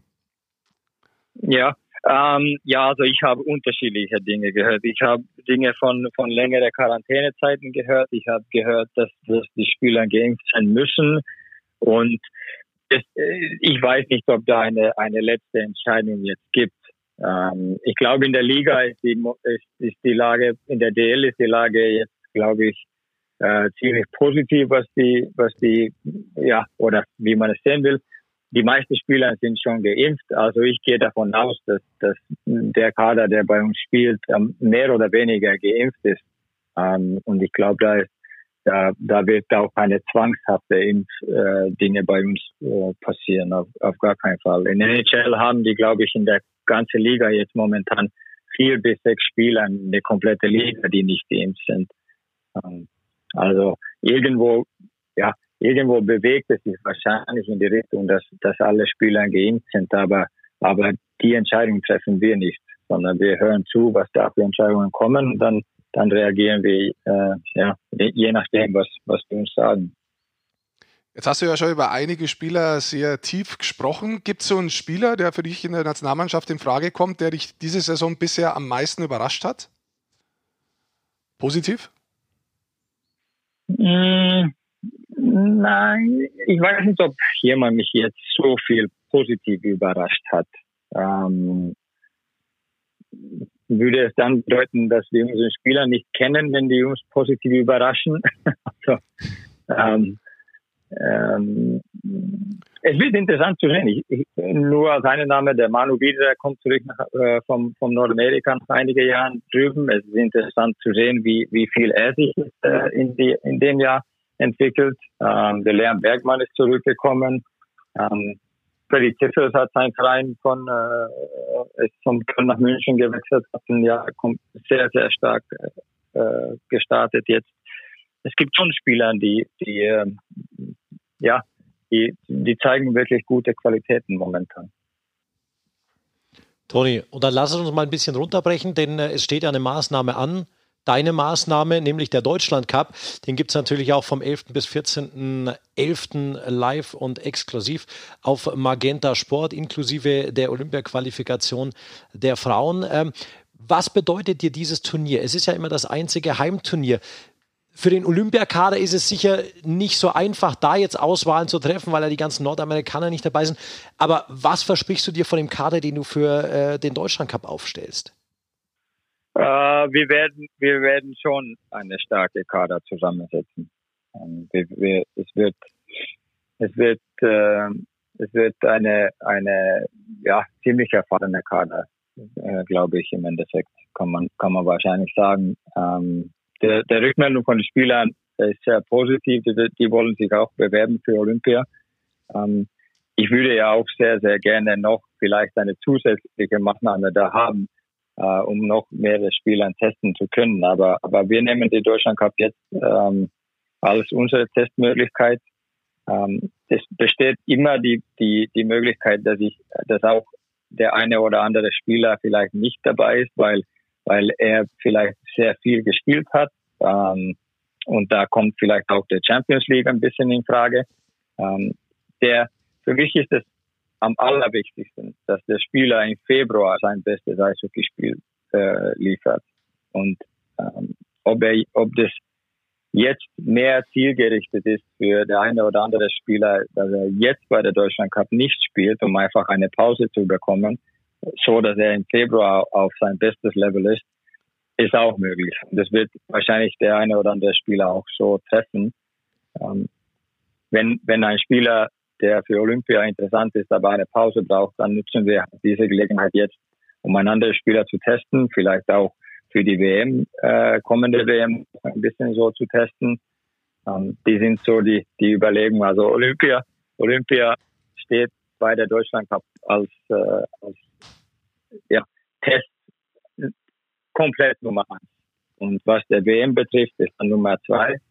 Aber, aber alle, alle Spieler, die, die, die wir jetzt wählen, die sind klar für uns sehr, sehr interessant und äh, haben zu 100 Prozent eine, eine Chance dabei zu, äh, auch zu spielen bei der, bei weder Olympia oder entweder Olympia oder WM. Ähm, aber letztendlich wissen wir auch noch nicht, ob die NHL kommt zu Olympia. Das steht ja auch ein bisschen offen im Raum. Ähm, dass da kann auch irgendwas passieren. Da gibt es, glaube ich, Toni, ja, Toni die haben eine Ausstiegsklausel bis zum 10. Januar oder sowas. Kann das sein? Ja, irgend sowas habe ich auch gehört. Ähm, und, äh, und deswegen, deswegen ist der Plan auch von unserer Seite, dass wir, wir, werden in Deutschland Cup auch mit fünf Reihen spielen, ähm, so dass wir einfach die Möglichkeit haben, äh, einige mehr Spieler zu testen, um zu sehen, wie die, wie die sich entwickelt haben, wie die sich jetzt wieder international, äh, ja, was die zeigen können. Toni, äh, wir haben bei Magenta Sport aufgerufen, dass man dir Fragen stellen kann. Und nachdem du jetzt ja schon sehr viel Einblick gegeben hast, wie so die Überlegungen sind, passt da eine Frage, die von Geiger 15 reinkommen, äh, reinkommen ist. Inwieweit steht der Olympiakader schon in deinem Kopf? Der steht,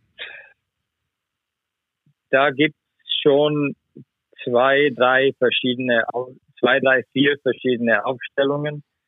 Ähm, alle mit Olympia äh, Spiel, also, alle mit NHL-Spielern dabei.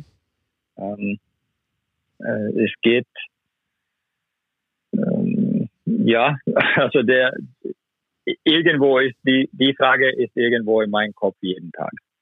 Anders kann ich das nicht aussuchen. Es ist immer da der Gedanke. Und man, man bastelt da sehr, sehr oft, wenn man die Möglichkeit und überlegt, wer zu, welche Spieler zu wem passt, welche Verteidigungspaar zusammenpasst. Um, aber muss man auch ein bisschen geduldig sein und dafür ist der Deutschland Cup jetzt sehr, sehr wichtig, dass wir, dass wir einfach jetzt noch ein paar Einblicke kriegen und, äh, und dann, dann wissen wir höchst, höchstwahrscheinlich ein bisschen mehr. Aber, aber da sind jetzt drei Spieler genannt zu dem Kader und ein paar anderen, glaube ich, sind auch äh, sehr, sehr, sehr nah dran an einem Platz äh, in der Olympiakader. Aber da gibt es noch viele offene Fragen. Da passt vielleicht gleich die nächste Frage dazu, die von Hallo Welt 354 kommt. Was ist das Ziel bei Olympia?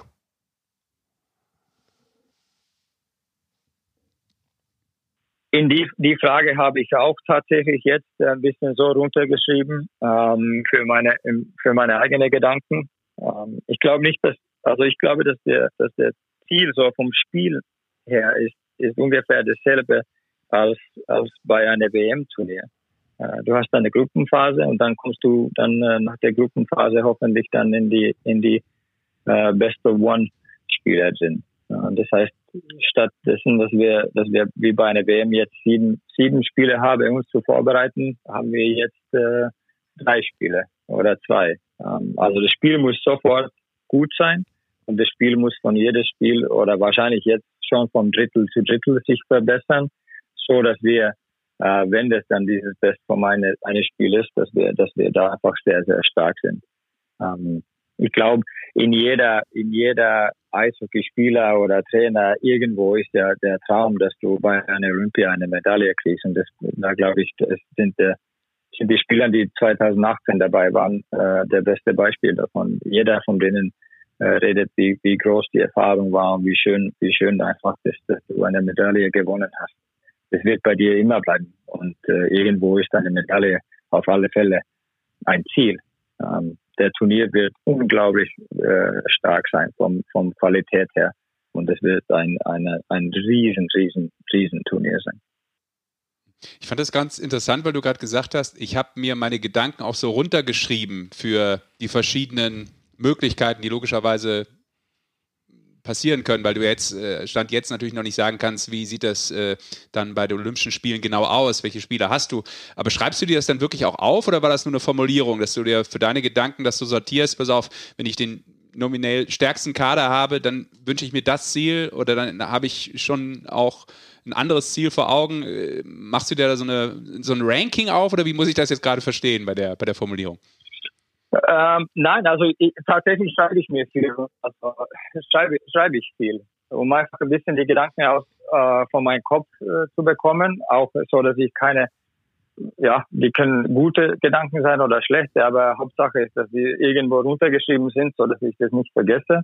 Ähm, und irgendwo dann, wenn man die letzte Planung macht, dann, dann, dann schaut man, was man alles die letzten Monate im Kopf hatte, um dann, äh, ja, um, um einfach so, so direkt zu sein wie möglich und so konzentriert und fokussiert sein wie möglich, dass da keine überzählige Gedanken da sind. Und vieles kann man dann einfach raussortieren, wenn man, wenn, wenn man schaut, was man alles geschieht.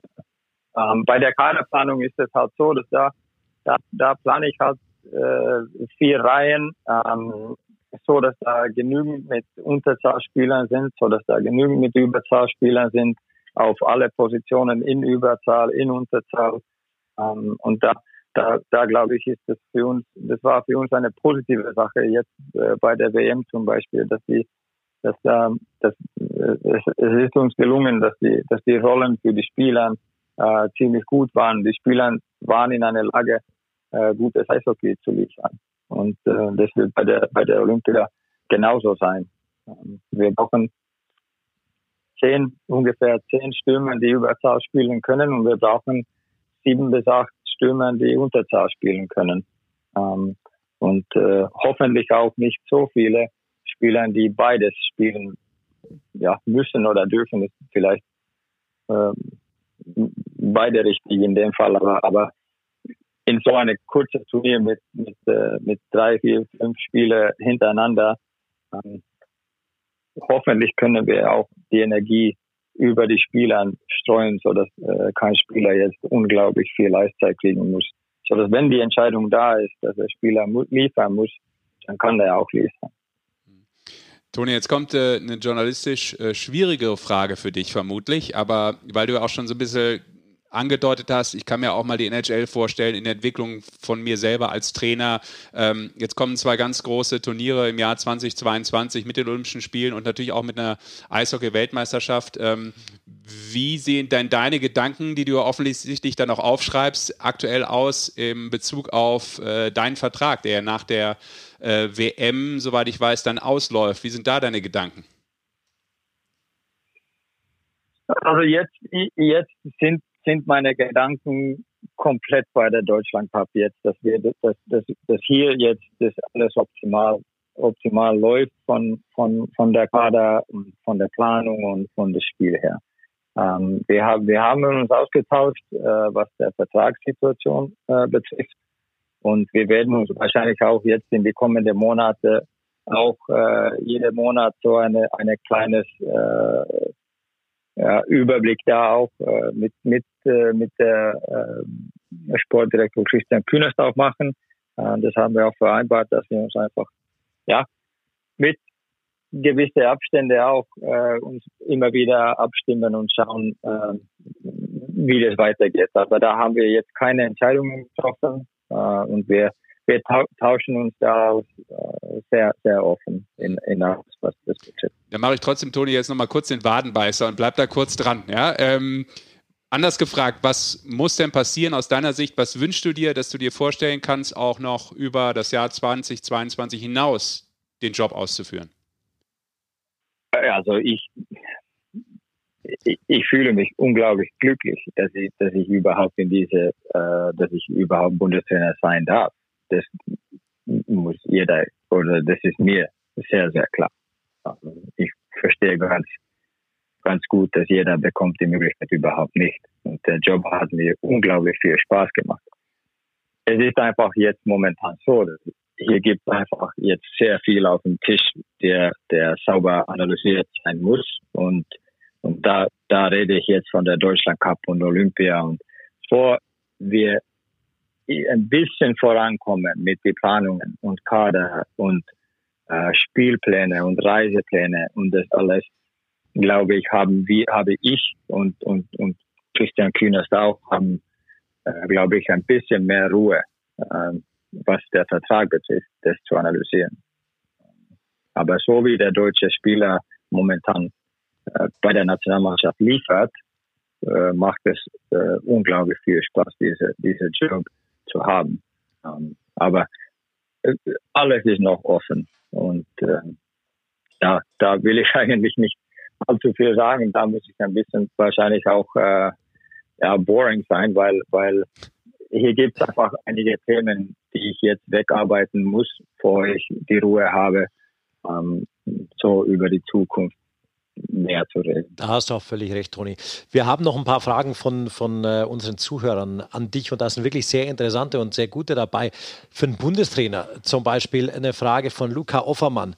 Welcher deutsche Spieler deiner Meinung nach am meisten unterschätzt wird? Oh ja. Welcher deutsche Spieler ist unterschätzt? Ja. Ähm, Also vielleicht, vielleicht ist die Frage, ja, glaube ich, darauf ausgelegt, Toni, äh, im Sinne von, ähm, dass man natürlich auch äh, als normaler Fan schnell mal auf Punkte guckt, auf Tore guckt, aber wo du sagst, das ist für mich eigentlich einer, mhm. den hat gar nicht vielleicht jeder der auf dem Schirm, so ja. auf dem Radar, aber mhm. für mich ist der eventuell total wertvoll und guckt euch den mal an, weil der ist wichtig vielleicht noch für mich. Mhm. Also, wenn wir jetzt zum Beispiel auf der Kader von, von, von letzter WM in, in Riga anschauen, äh, springt der Name Tom Kühnhackel raus. Ähm, Tom ist ja vielleicht, äh, ja, viele kennen ihn, aber viele kennen nicht die Qualitäten, äh, wie eigentlich defensiv unglaublich gut er ist und wie, wie hart er für die Mannschaft arbeitet. Ähm, er ist vielleicht einer. Ähm, Fabio Wagner ist vielleicht auch einer, der wenn wir einen Wert in der Mannschaft haben, dass wir einfach zu jeder Scheibe als Erster gehen, ist war wahrscheinlich der Fabio einer von den Spielern, der da am meisten zeigt. Ich kann mich erinnern auf eine Szene des Spiels gegen, ich glaube es war Italien oder Norwegen, wo wir mit 5-1 geführt haben. Da waren noch drei oder vier Minuten zum Spielen und der Fabio läuft einfach Vollgas rein, will die, die Scheibe erst berühren und kriegt einen brutalen Check noch dafür von den Gegnern, aber er hat halt der Mannschaftswert 60 Minuten gespielt und er wollte erst an die Scheibe sein. Er hatte ihm ein ein, ein, ein Check gekostet, ähm, aber er musste dann fressen und er war bereit, es zu tun. Und äh, Fabio blockt auch sehr viele Schüsse im Unterzahl. Ähm, den, den kann man, den kann man, er ist einfach ein sehr, sehr mannschaftsdienstlicher Spieler, der vielleicht nicht so viel scoret, aber er lebt jeden Tag die Werte, was der Mannschaft hat. Ähm, Marco Novak ist auch einer, äh, unglaublich beliebt in der Mannschaft von, von, von seinen Kameraden. Ähm, ja, alles, was, was, was beim Novi passiert, ist Team First, Teamgeist. Ähm, ja, dass alle sich gut fühlen. Äh, er ist da für jedes Spiel, Mitspieler. Er, er klopft jeder an, an, an den Schulter und, und will einfach das Beste von jeder, von seinen Mitspielern. Ähm, ja, die sind zum Beispiel so drei, drei Spieler, die ich sofort jetzt nennen könnte. Toni, um da vielleicht auch wieder den äh, Drive von vorne aufzunehmen, um so eine Klammer vielleicht auch in das Interview reinzukriegen, ähm, weil wir am Anfang mit deiner ähm, ja, Hospitanz in, in NHL darüber gesprochen haben. Ähm, wie wichtig wäre das vielleicht auch, dass das nicht nur der Bundestrainer macht, sondern dass das auch der ein oder andere deutsche Trainer machen sollte, insgesamt auch aus der deutschen Eishockeyliga, um sich da den internationalen Überblick noch mehr zu verschaffen, dass die Kontakte auch da sind. Du hast jetzt die Kontakte gehabt Richtung Florida. Wir haben natürlich auch durch Marco Sturm Kontakt äh, äh nach Nordamerika unter anderem. Ähm, wie wichtig wäre das, dass diese Trainer ähm, auch vielleicht eine Möglichkeit bekommen, sich da weiterzubilden? Weil wir stellen ja jetzt wieder fest, auch in Nürnberg, jetzt ist wieder ein nordamerikanischer Trainer mit Tom Rowe rübergekommen. Nichts gegen Tom Rowe, das ist überragend, dass so ein erfahrener Mann ähm, da auch wieder seine Expertise in die Liga einbringen kann, aber dass das vielleicht auch bei deutschen Trainern äh, ein bisschen mehr Tempo aufnimmt und natürlich auch vielleicht einfach die Ausbildung nochmal eine ganz andere mit dem Blick äh, nach Nordamerika sein kann. Also ich glaube, in, in, was, was der Ausbildung von, von, von deutschen Trainern betrifft, glaube ich, hab, äh, sind sehr, sehr große Schritte äh, gemacht. Ähm, es ist einfach sehr, sehr schwierig, ähm, dass das ist nicht nur deutsche Trainer, die, die, äh, die eine Möglichkeit drüben wollen. Äh, es, da kommen finnische, schwedische, tschechische, russische Trainer, die ja es ist sehr schwierig, da einfach reinzukommen und einfach so wie ich jetzt äh, dann beim Trainingcamp dabei zu sein. Die Möglichkeit bekommt man eigentlich nicht. Ähm, ich glaube, was, was wichtiger wäre, glaube ich, dass, dass wenn, wenn wir jetzt nordamerikanische oder, oder ausländische Trainer in Deutschland haben, dass die auch bereit sind, dass die bringen die Erfahrung mit von, von drüben oder von äh, ja, irgendwelche Land, wo die kommen aber dass die das auch mitteilen und dass die auch sehr offen sind und dass die, die tun was dafür, dass der deutsche Spieler, äh, deutsche Trainer und Spieler sich auch entwickelt. Ähm, da ist natürlich die Konstellation jetzt wie in Nürnberg, ähm, dass der, dass der Tom Rowe da ist und dann hast du ein deutsches, ein, ein, eine deutsche äh, Co-Trainer dabei, ist sehr wichtig. Da, da kriegt der schon, der deutsche Trainer, sehr viele Einblicke, was, äh, was international passiert. Ähm, und äh, bei, bei, bei, bei jeder WM-Turnier zum Beispiel ist es ist immer eine Möglichkeit für eine deutsche Trainer, seine eigene Analyse zu machen und äh, ja, um einfach herauszufinden, was international äh, wichtig ist und was funktioniert und was nicht funktioniert. Hm. Dann lass uns das Ganze doch beenden, nachdem wir jetzt schon deine Zeit geraubt haben, wo du ja ähm, gerade angekommen bist und jetzt schon 45 Minuten vermutlich hier mit uns drei Clowns sprechen musst. Ähm, hat das überhaupt jemand verstanden, dass du jetzt die ganze Zeit Deutsch sprichst? Äh, wie ist äh, die Sprachverteilung in deinem Haus zu Hause? Also versteht das eigentlich jemand, wenn du jetzt äh, am Telefon auf Deutsch parlierst? Ja, ja, die verstehen schon. Ähm, meine Tochter, die, die sprechen immer noch Deutsch. Die haben ja in, drei Jahren auch in, in, in München gelebt. Mhm. Äh, die waren auch da in der Schule. Ja. Ähm, also die, in, der, in der Familie versteht schon jeder, jeder alles äh, Deutsch sehr, sehr gut. Und tatsächlich spricht meine, äh, die, ja, beide Tochter sprechen eigentlich mehr, mehr bayerisch als Deutsch, würde ich sagen. die, die, die, die, haben sich schon sehr gut eingelebt in München damals. Ja. Ähm, ja. Aber ich, du, ich, ich, hoffe einfach, dass es bei denen auch bleibt, dass sie auch die Sprache für, für, für ihr ganzes Leben mitnehmen. Ja, kannst du ja so einen deutschen Tag bei euch dann vielleicht äh, mal einbringen. Jeden Montag oder so. Ein bisschen Deutsch üben zum Beispiel. Aber Scherz beiseite, ähm, weil du ja international so aufgestellt bist, auch mit deinen Sprachen. Wie ist das eigentlich bei dir? Fluchen zum Beispiel? Deutsch, Englisch oder Finnisch? Gar nicht. Gar nicht. Uh, alles dabei. Alles dabei. Sprachenmix. Ja, das wird ein, ein Sprachenmix. Und das ist auch, es ist tatsächlich auch ein bisschen komisch, weil teilweise, wenn ich jetzt zurückblicke auf was ich, was ich irgendwo geschrieben habe, das ist, ist wirklich so, teilweise schreibe ich auf Deutsch und teilweise auf Englisch oder dann schaust du ein Spiel und in dem Spiel hast du alles auf Finnisch geschrieben, in der nächsten Spiel hast du alles auf Schwedisch geschrieben und es, ja, ich kann das nicht erklären. Das kommt einfach an dem Tag so raus, wie das kommt. Okay, also wir stellen fest, du bist auf jeden Fall, soweit ich das weiß, der multilingualste Bundestrainer, den wir jemals hatten. Hut ab dafür. ja, Toni, dann äh, vielen, vielen Dank für deine Auskünfte. War sehr, sehr interessant, dir zuzuhören. Ähm, und ich würde sagen, Gerne. lieben Dank für deine Zeit und natürlich auch eine gute Zeit. Deshalb war das eingangs ja auch die Frage, emotionales Zurückkommen mit Family in der Heimat. Das hat ja dann doch immer schon auch eine besondere Wertigkeit und Quality Time dementsprechend. Ja, das braucht, glaube ich, ja, das braucht jeder, glaube ich. Genieß das, Toni. Genau, genieß es das und äh, wir sehen uns spätestens äh, beim Deutschland Cup. 11.11. .11. geht's los. Eigentlich müsste das ja irgendwo, aber es ist im Rheinland immerhin. Da weißt du, der Karneval fängt an. Dann geht's los. Da ist eine gute Stimmung in jedem Fall. Beste Grüße und äh, gute Zeit dir. Danke, Ciao, Toni. Danke. Servus. Danke, Toni. Ciao. Danke, mach's gut alle. Ciao. Bums, da ist er weg. Viel erzählt. Tiefe Sachen erzählt. Super Sachen. Gute sehr Sachen interessant. Erzählt. Sehr, sehr interessant. Ich bin manchmal sehr, selber begeistert. Mit Toni Söderholm kannst du wirklich stundenlang über Eishockey reden und da kommt immer ein neuer Aspekt rein und immer wieder schafft ja, das. ist immer wieder interessant. Ja, immer wieder schafft das dir bei ein paar Sachen, dass er dich zum Nachdenken bewegt. Ja, es ja, hilft tatsächlich, ja. es, es, hilft tatsächlich auch, wenn der hin und wieder, wenn du ein Spiel kommentierst und es klopft plötzlich hinter dir an der Scheibe und so und du merkst so nach dem ersten Drittel, ah, okay, Toni schaut sich das Spiel auch an und dann hast du einen kurzen Drittelpalausch was der für eine Sicht aufs Spiel dann wieder hat tatsächlich. Ja, das kannst du echt mitnehmen. Das ist immer super, weil der auch wieder ganz andere Gedanken hat. äh, Und das ist echt äh, immer sehr inspirierend Er hat tatsächlich. sehr oft, genau das habe ich auch gerade gemeint, er hat sehr oft einen Gedanken dabei, wo man sich danach so denkt, hm, interessant, Ja. ist mal wert nach, Ja. nachzugehen. Warum Ja. habe ich den nicht gehabt? ja, super Sachen. Auch jetzt, ähm, um da vielleicht wieder den Dreh zu bekommen. Wir freuen uns natürlich auf den Deutschland Cup. Wir haben es jetzt mehrfach gesagt, 11.11. ab dem 11.11. um 11.11 Uhr live bei Magenta Sport. Liebe Leute aus dem gibt's doch Rheinland. nicht. Ja, da freue ich mich, du, wie ein Schneekönig. Glaube ich. Ja. Vorher hast du noch kurz Geburtstag. Oh ja, Leute, darf ich das ganz kurz nochmal unterbringen? Wir freuen uns, dass du 40 wirst. Ja, eine private Meldung. Es ist das letzte Mal, Leute. Also mein letzter Podcast. Ich äh, will das hier in aller Kürze verkünden. Ist jetzt auch blöd, wenn ich mich äh, selber hier oder über mich selber spreche, aber das muss ich jetzt tun. Dein letzter Podcast mit Als dem Alter. 49-Jähriger. Ja. Der nächste, der kommt, da ähm, starte ich dann rein ins nächste halbe Jahrhundert mit euch zusammen.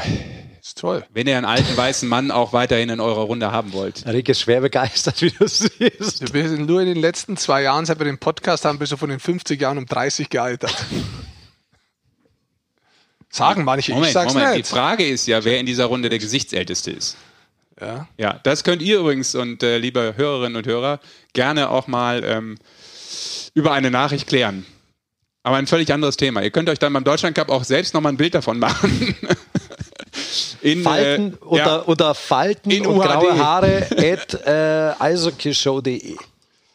ah, aber dann drehen wir doch mal ganz kurz die Runde. Ähm, wir waren noch nicht ganz fertig, als wir mit Toni gesprochen haben. Wir wollten nochmal zur DL zurück. Genau, den Aspekt würde ich auch nochmal aufnehmen, weil ähm, das Thema Trainer Nürnberg, Tom Rowe, äh, der jetzt gestartet ist äh, in seine Amtszeit bei den Ice Tigers, äh, fand ich ganz interessant, dass er sagt, das ist in jedem Fall positiv, weil ähm, er eben auch einem Manuel Kofler, der ja Co-Trainer ist äh, und es auch geblieben ist, ähm, was er ihm vielleicht auch mitgeben kann. Und das äh, Manuel Kofler selber auch im Interview bei mir gesagt hatte, bei dem Spiel, ähm, hast du nicht selber Bock, das mal zu machen? Sagt er, ja, ja, klar, aber meine Zeit kommt noch. Also warte mal ab, ich fühle mich da jetzt noch ganz wohl und äh, ich starte schon irgendwann noch durch, aber vielleicht jetzt noch gerade nicht.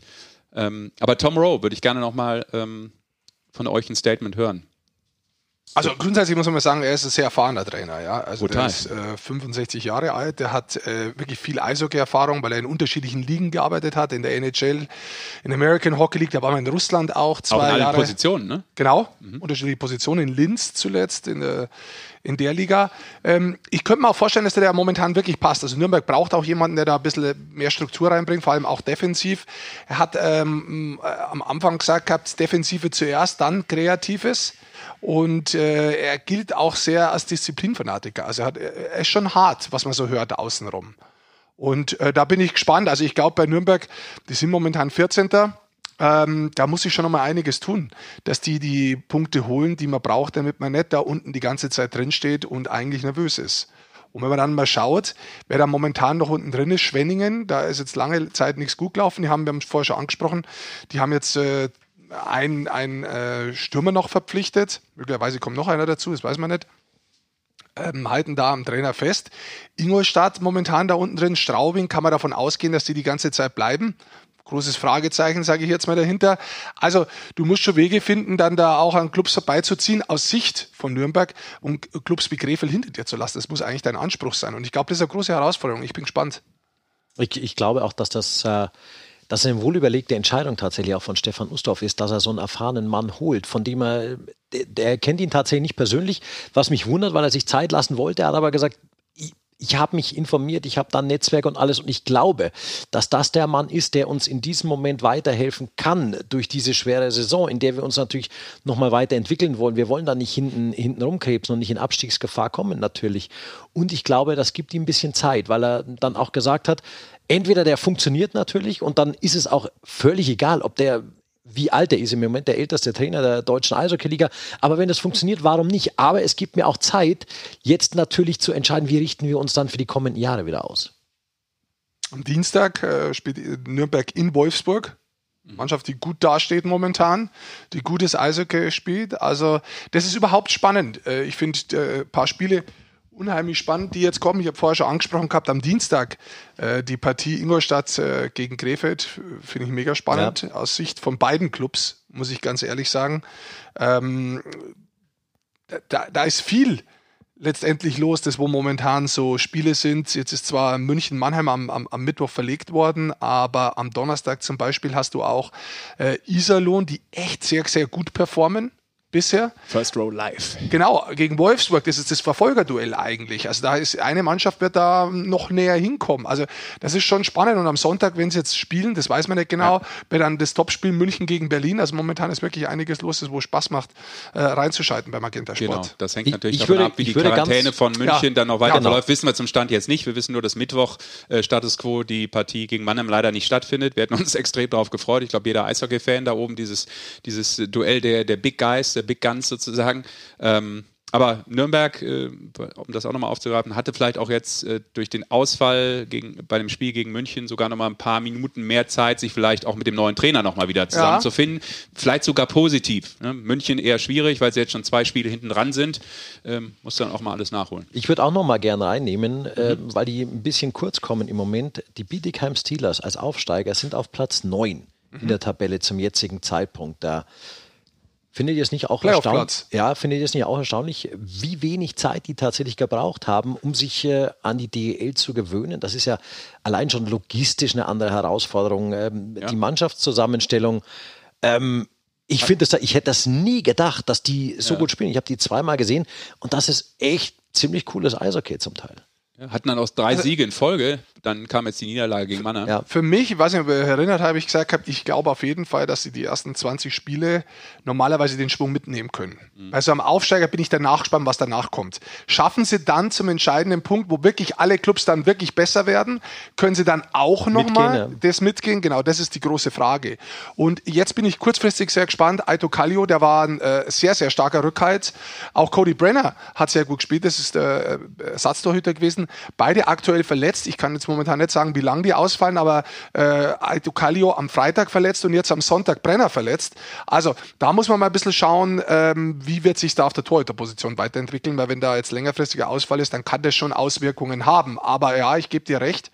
Ich muss auch sagen, dass die äh, Spielweise sich schon verbessert hat in diesen 10, 12 Spielen, was sie gespielt haben.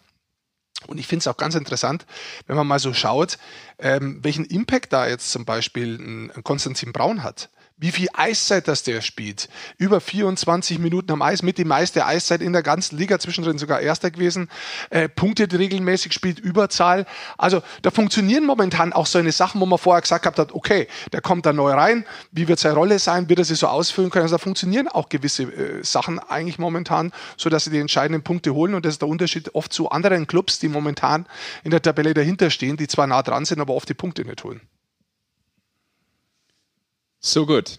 Aber auch wenn es nicht stattfindet, es kommt ja dann irgendwann. Aktuell ist es ähm, gescheduled für den 2. Dezember, das äh, Nachholspiel dann München gegen Mannheim. Wie ist da euer Gefühl gerade? Äh, beide Mannschaften natürlich also ganz wär, wär oben. Schon, Wäre schon ein geiler Clash gewesen jetzt ja. am Mittwoch natürlich. Ja, es ist ein bisschen schade, dass es verschoben ist tatsächlich. Ja. Na, ja. eigentlich ja gut, weißt, weil sonst hätten sie nicht mit äh, ja, dem gleichen Gefecht spielen können. Das wollte ich ja gerade sagen. Also ich hätte, schade, dass Corona da ausgebrochen ist. Das wollte ich damit sagen. Ja. Ähm, ich habe mich auch gefreut auf Sonntag. Ich hoffe, dass das stattfindet. München gegen Berlin, weil bei Berlin ist deutlicher Aufwärtstrend zu erkennen, sind wahnsinnig auswärtsstark. München brutal stark offensiv. Die ist von der Spielweise sehr viel ähnlich, was die da bringen. Das ist, das ist eine Mannschaft von der Anlegung ihrer, ihrer Spielweise, die sich sehr ähnelt. Und das finde ich dann immer sehr spannend, weil dann kannst du es wirklich runterbrechen auf einzelne Positionen, wer funktioniert an dem Tag besser und kannst die Gesichter wirklich gegenüberstellen. Ähm, ja, mal schauen, ob das am Sonntag stattfindet. Aber Mannheim insgesamt muss man sagen, das ist natürlich schon stark, was die da äh, zeigen und vor allem, was die defensiv zeigen. Das ist so wahnsinnig stark. 20 Gegentreffer nur und die Art und Weise, wie die durchrumpeln, ihr Spiel durchbringen, das ist schon. Da funktioniert irgendwie jeder, hat man ja. das Gefühl, ne? Ähm. Ja, und die haben ja auch viele Dors Verletzte tatsächlich. Da fehlen ja auch immer noch viele Spieler. Das funktioniert inzwischen, ja. ja. Genau. Wir haben es letztes Mal noch angesprochen, hat er nicht viele Punkte gehabt, inzwischen hat er nachgepunktet. Es funktionieren sehr viele in ihrer Rolle, so wie es der Toni Söder von der Nationalmannschaft erklärt hat, funktionieren da einfach in die Rollen, wo sie reingesetzt werden und es ist einfach sehr tief und sehr ausgeglichen. Das heißt, es funktioniert bloß, bloß zwei Powerplay-Spieler wie vielleicht beim anderen Club, sondern da haben halt alle sechs. Ein bisschen weniger Punkte, aber dafür konstant. Und mhm. die anderen haben die Punkte da oder die Eiszeit danach und schroppen halt das andere weg, was ihre Aufgabe ist. Und das nicht negativ gemeint, das Schroppen, sondern das ist halt Arbeit zum Teil. Und das ist schon von der Spielweise, muss ich sagen, stark wie, wie weit entwickelt die Spielweise von Mannheim jetzt in dieser frühen Saisonphase schon ist. Alles andere als Note 5 und Pui Teufel auf jeden Fall. Ja, das ist richtig. Ja, Mensch, da haben wir noch eine Menge besprochen, glaube ich. Ja, wir haben unter der, unter der, Woche, das, aus deiner Sicht, das darfst du nicht vergessen, wir haben rheinisches Derby am Woche, äh, unter der Woche jetzt auch noch. Oder hast du jetzt, auf, jetzt kommst du auf einmal wieder und ich darf den Rheinländer ja, raushängen lassen. Noch, jetzt. Ja. Nee, nee, jetzt, jetzt, jetzt sage ich nichts mehr dazu. Mich eben noch ausgelacht mit dem ja, Karneval sagst halt so. nichts mehr dazu. Ist am nee, Dienstag schon? Das Derby? Dienstag. Ja. Köln gegen Düsseldorf. Ja. 1930. Vier Spiele live. Machst der Rick halt und nicht du. Das ist richtig. Vier Spiele live. Ja, äh, schön, ist schön. Es ist, tut sich Passt jetzt eh sprachlich viel. auch besser, finde ich. Bis zum äh, Deutschland Cup tut sich jetzt viel. Das ist jetzt wirklich äh, nochmal eine schöne Phase, wo auch dann nochmal ein bisschen so jetzt an, ja, du merkst schon, dass einfach noch mehr äh, Druck reinkommt jetzt in diese Spiele. Ja. Weil du weißt, wenn gewisse Mannschaften nicht funktionieren, wird es definitiv spätestens beim Deutschland Cup nochmal scheppern auf der einen oder anderen ja. Position. Und das merkst du den Mannschaften schon auch an. Und du hast ja, du sagst es auch immer, die, diese Phase jetzt ist eigentlich schwierig, weil es eine lange Phase ist für die Spieler von Saisonbeginn inklusive Vorbereitung bis zu dieser Pause Deutschland Cup. Dann sagst du auch, ja, da, da kann es hin und wieder scheppern. Dann hast du aber sofort nach dem Deutschland Cup auch wieder so eine intensive Phase inklusive Weihnachten ja, und alles, wo, du, wo dann wirklich die Weichen gestellt werden bis dahin. Da gebe ich dir hundertprozentig recht, aber du hattest dann mal so drei, vier Tage frei und du konntest mal weg und du konntest vielleicht mal irgendwo einen anderen Ort hinfahren und so weiter. Du musst dir ja vorstellen, das ist ja nicht so wie beim normalen Arbeitnehmer, der dann einfach immer jedes Wochenende frei hat und wenn er Urlaub braucht, nimmt er halt drei Tage Urlaub. Das gibt es ja überhaupt nicht. Also bei Gesetz wird es das geben, aber das gibt es halt nicht. äh, beim Eishockeyspieler, der kann sich seinen Urlaub nicht nehmen. Das heißt, der geht jetzt auf dem Eis, der ist jetzt hier ankommen, so ein Importspieler oder egal wer, die kommen dann in die Stadt rein, wo sie spielen, wenn sie nicht da leben, dann sind sie da Ende Juli, dann gehen sie schon aufs Eis, mindestens eine Woche vor, gehen sie schon aufs Eis normalerweise in der Stadt, sagen wir vom 20. Juli und dann bist du bis zum äh, jetzt weiß ich nicht ganz genau, aber bis zum 1., 3., 11. oder was, wann der letzte Spieltag ist, bist du eigentlich immer, immer mit deinem Team und immer gemeinsam und es gibt maximal mal einen Tag frei. Jetzt ist es dieses Jahr ein bisschen anders, weil es 15 Clubs gibt und du kannst mal spielfrei haben, okay, dann hast du vielleicht mal irgendwo zwei Tage frei. Aber normalerweise ist es keine Möglichkeit für dich mal richtig abzuschalten. Und das merkst du einfach. Und deswegen sage ich auch immer, der Oktober ist so ein bisschen der Monat der Wahrheit, weil äh, das kostet, einen kostet es mehr Kraft, der andere, weil er einen Lauf hat, für den geht's leicht. Und ähm, das zeigt oft so, wo es hingeht. Und dann hast du im November erstmal diese Phase, wo du dich auch wirklich danach sehnst, zu sagen, boah, sag ich mal, drei, vier Tage frei. Vielleicht manche kriegen sogar länger frei, also das bis zu einer Woche kriegen die ja. oft frei. Die fliegen ja zum, früher zum Teil auch heim oder fliegen mal irgendwo hin, wo es ein bisschen warm ist, damit sie wirklich einen Kopf frei kriegen. Und dann hast du aber wieder Energie und kannst neu starten. Das bringt so viel, diese paar Tage. Auch wenn du zur Nationalmannschaft gehst. Das bringt so viel, weil es komplett an ist wie Urlaub. Hört sich doof an, aber es ist ja. Urlaub aus dem Kopf, weil du hast die Probleme des Clubs nimmers oder auch das Gute nimmer. Du kriegst ein komplett neues Setting. Du musst dich komplett neu erfinden. Du musst deine Rolle da annehmen. Und das ist wie so ein kleiner Brainwash. Du kommst wieder zurück und dann ist das andere da. Das ist äh, quasi Urlaub vom, vom Team, wo du sonst bist. Und deswegen ist diese Phase bis dahin immer sehr, sehr spannend. Aber deshalb auch, du musst es dann irgendwie wieder mitnehmen und sofort wieder ja. aufs Eis kriegen, dann auch wieder für deinen Club, weil Klar. dann die Zeit wird auch extrem intensiv, dann Absolut. bis an Jahresanfang. Absolut. Okay. So, ihr zwei Geheimagenten. Dann schließen wir das Ganze wieder mit James Bond. Vorne aufgemacht. So beenden wir es auch. No time to die, but a lot of time for hockey. Gott. Was ja, so ist es. Jede Menge Englisch. Ja, das, der Film heißt halt so. Das ist ein englischer Titel. Habe ich mir jetzt nicht ausgedacht, du nee. Pausenclown. Hast ja, ich meine ganz ehrlich. Keine Zeit zu sterben. So ist es. Heutzutage im Kino ist es übrigens so, ich war im Kino und dann da gibt es jetzt Bedienungen im Kino. In welchem Kino warst du denn? Wieso? Weil, ja, bei mir äh, im Kino in Bad ah, Aibling gab es das nicht. Ah, ja, okay, ich war in München in der Innenstadt und da ist jemand vorbeigekommen, ich bin gleich erschrocken. Kommt da jemand und sagt, möchtest du was trinken?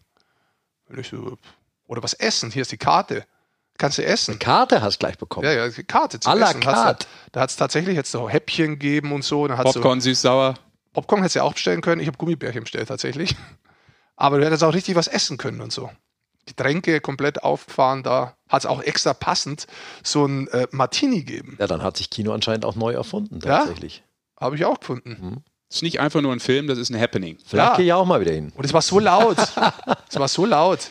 Und dieses Dolby dahinter da, oh, ich habe mich immer umdreht. Ja. Also das, das, dieser Film war so laut, nicht die Leute.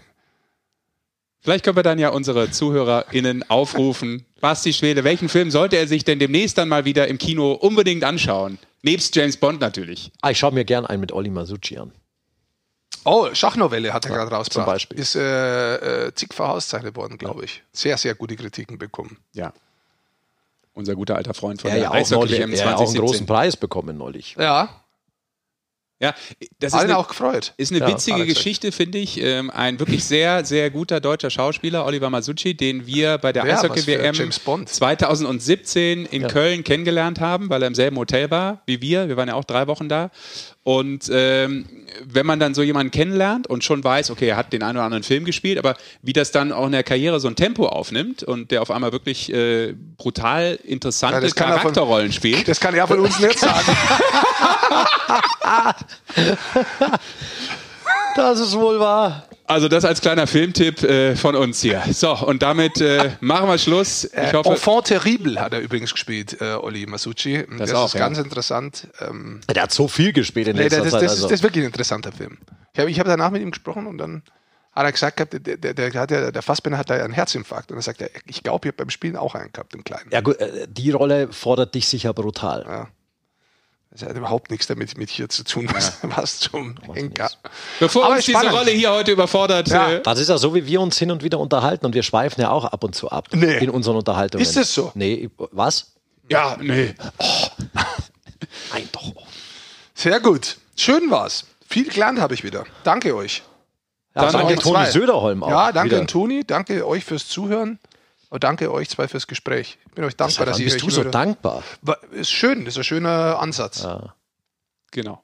Und ich komme dann Der in natürlich, zwei der Wochen natürlich mit, wieder sehr ernst gemeint ist von Herrn Goldmann. Ja, Das ist ernst gemeint, ja? klar, komm. Hör auf. Du, du, du, ich lerne viel mehr, wenn ich mich austausche. Ja, d- das ist im Allgemeinen eigentlich so. Oder meinst du nicht? Es kommt schon darauf an, mit wem man sich austauscht. Also ich würde jetzt hier einen Powerbreak reinhauen, weil das wird mir zu philosophisch. Äh, liebe Leute, vielen Dank fürs Zuhören. Okay. Wir hören uns wieder mit äh, dann einem sehr alten Bandermann, aber das ist ein ganz anderes Thema. Bis Dann dahin, halt Schluss. beste Grüße. Ciao, ciao. Ciao.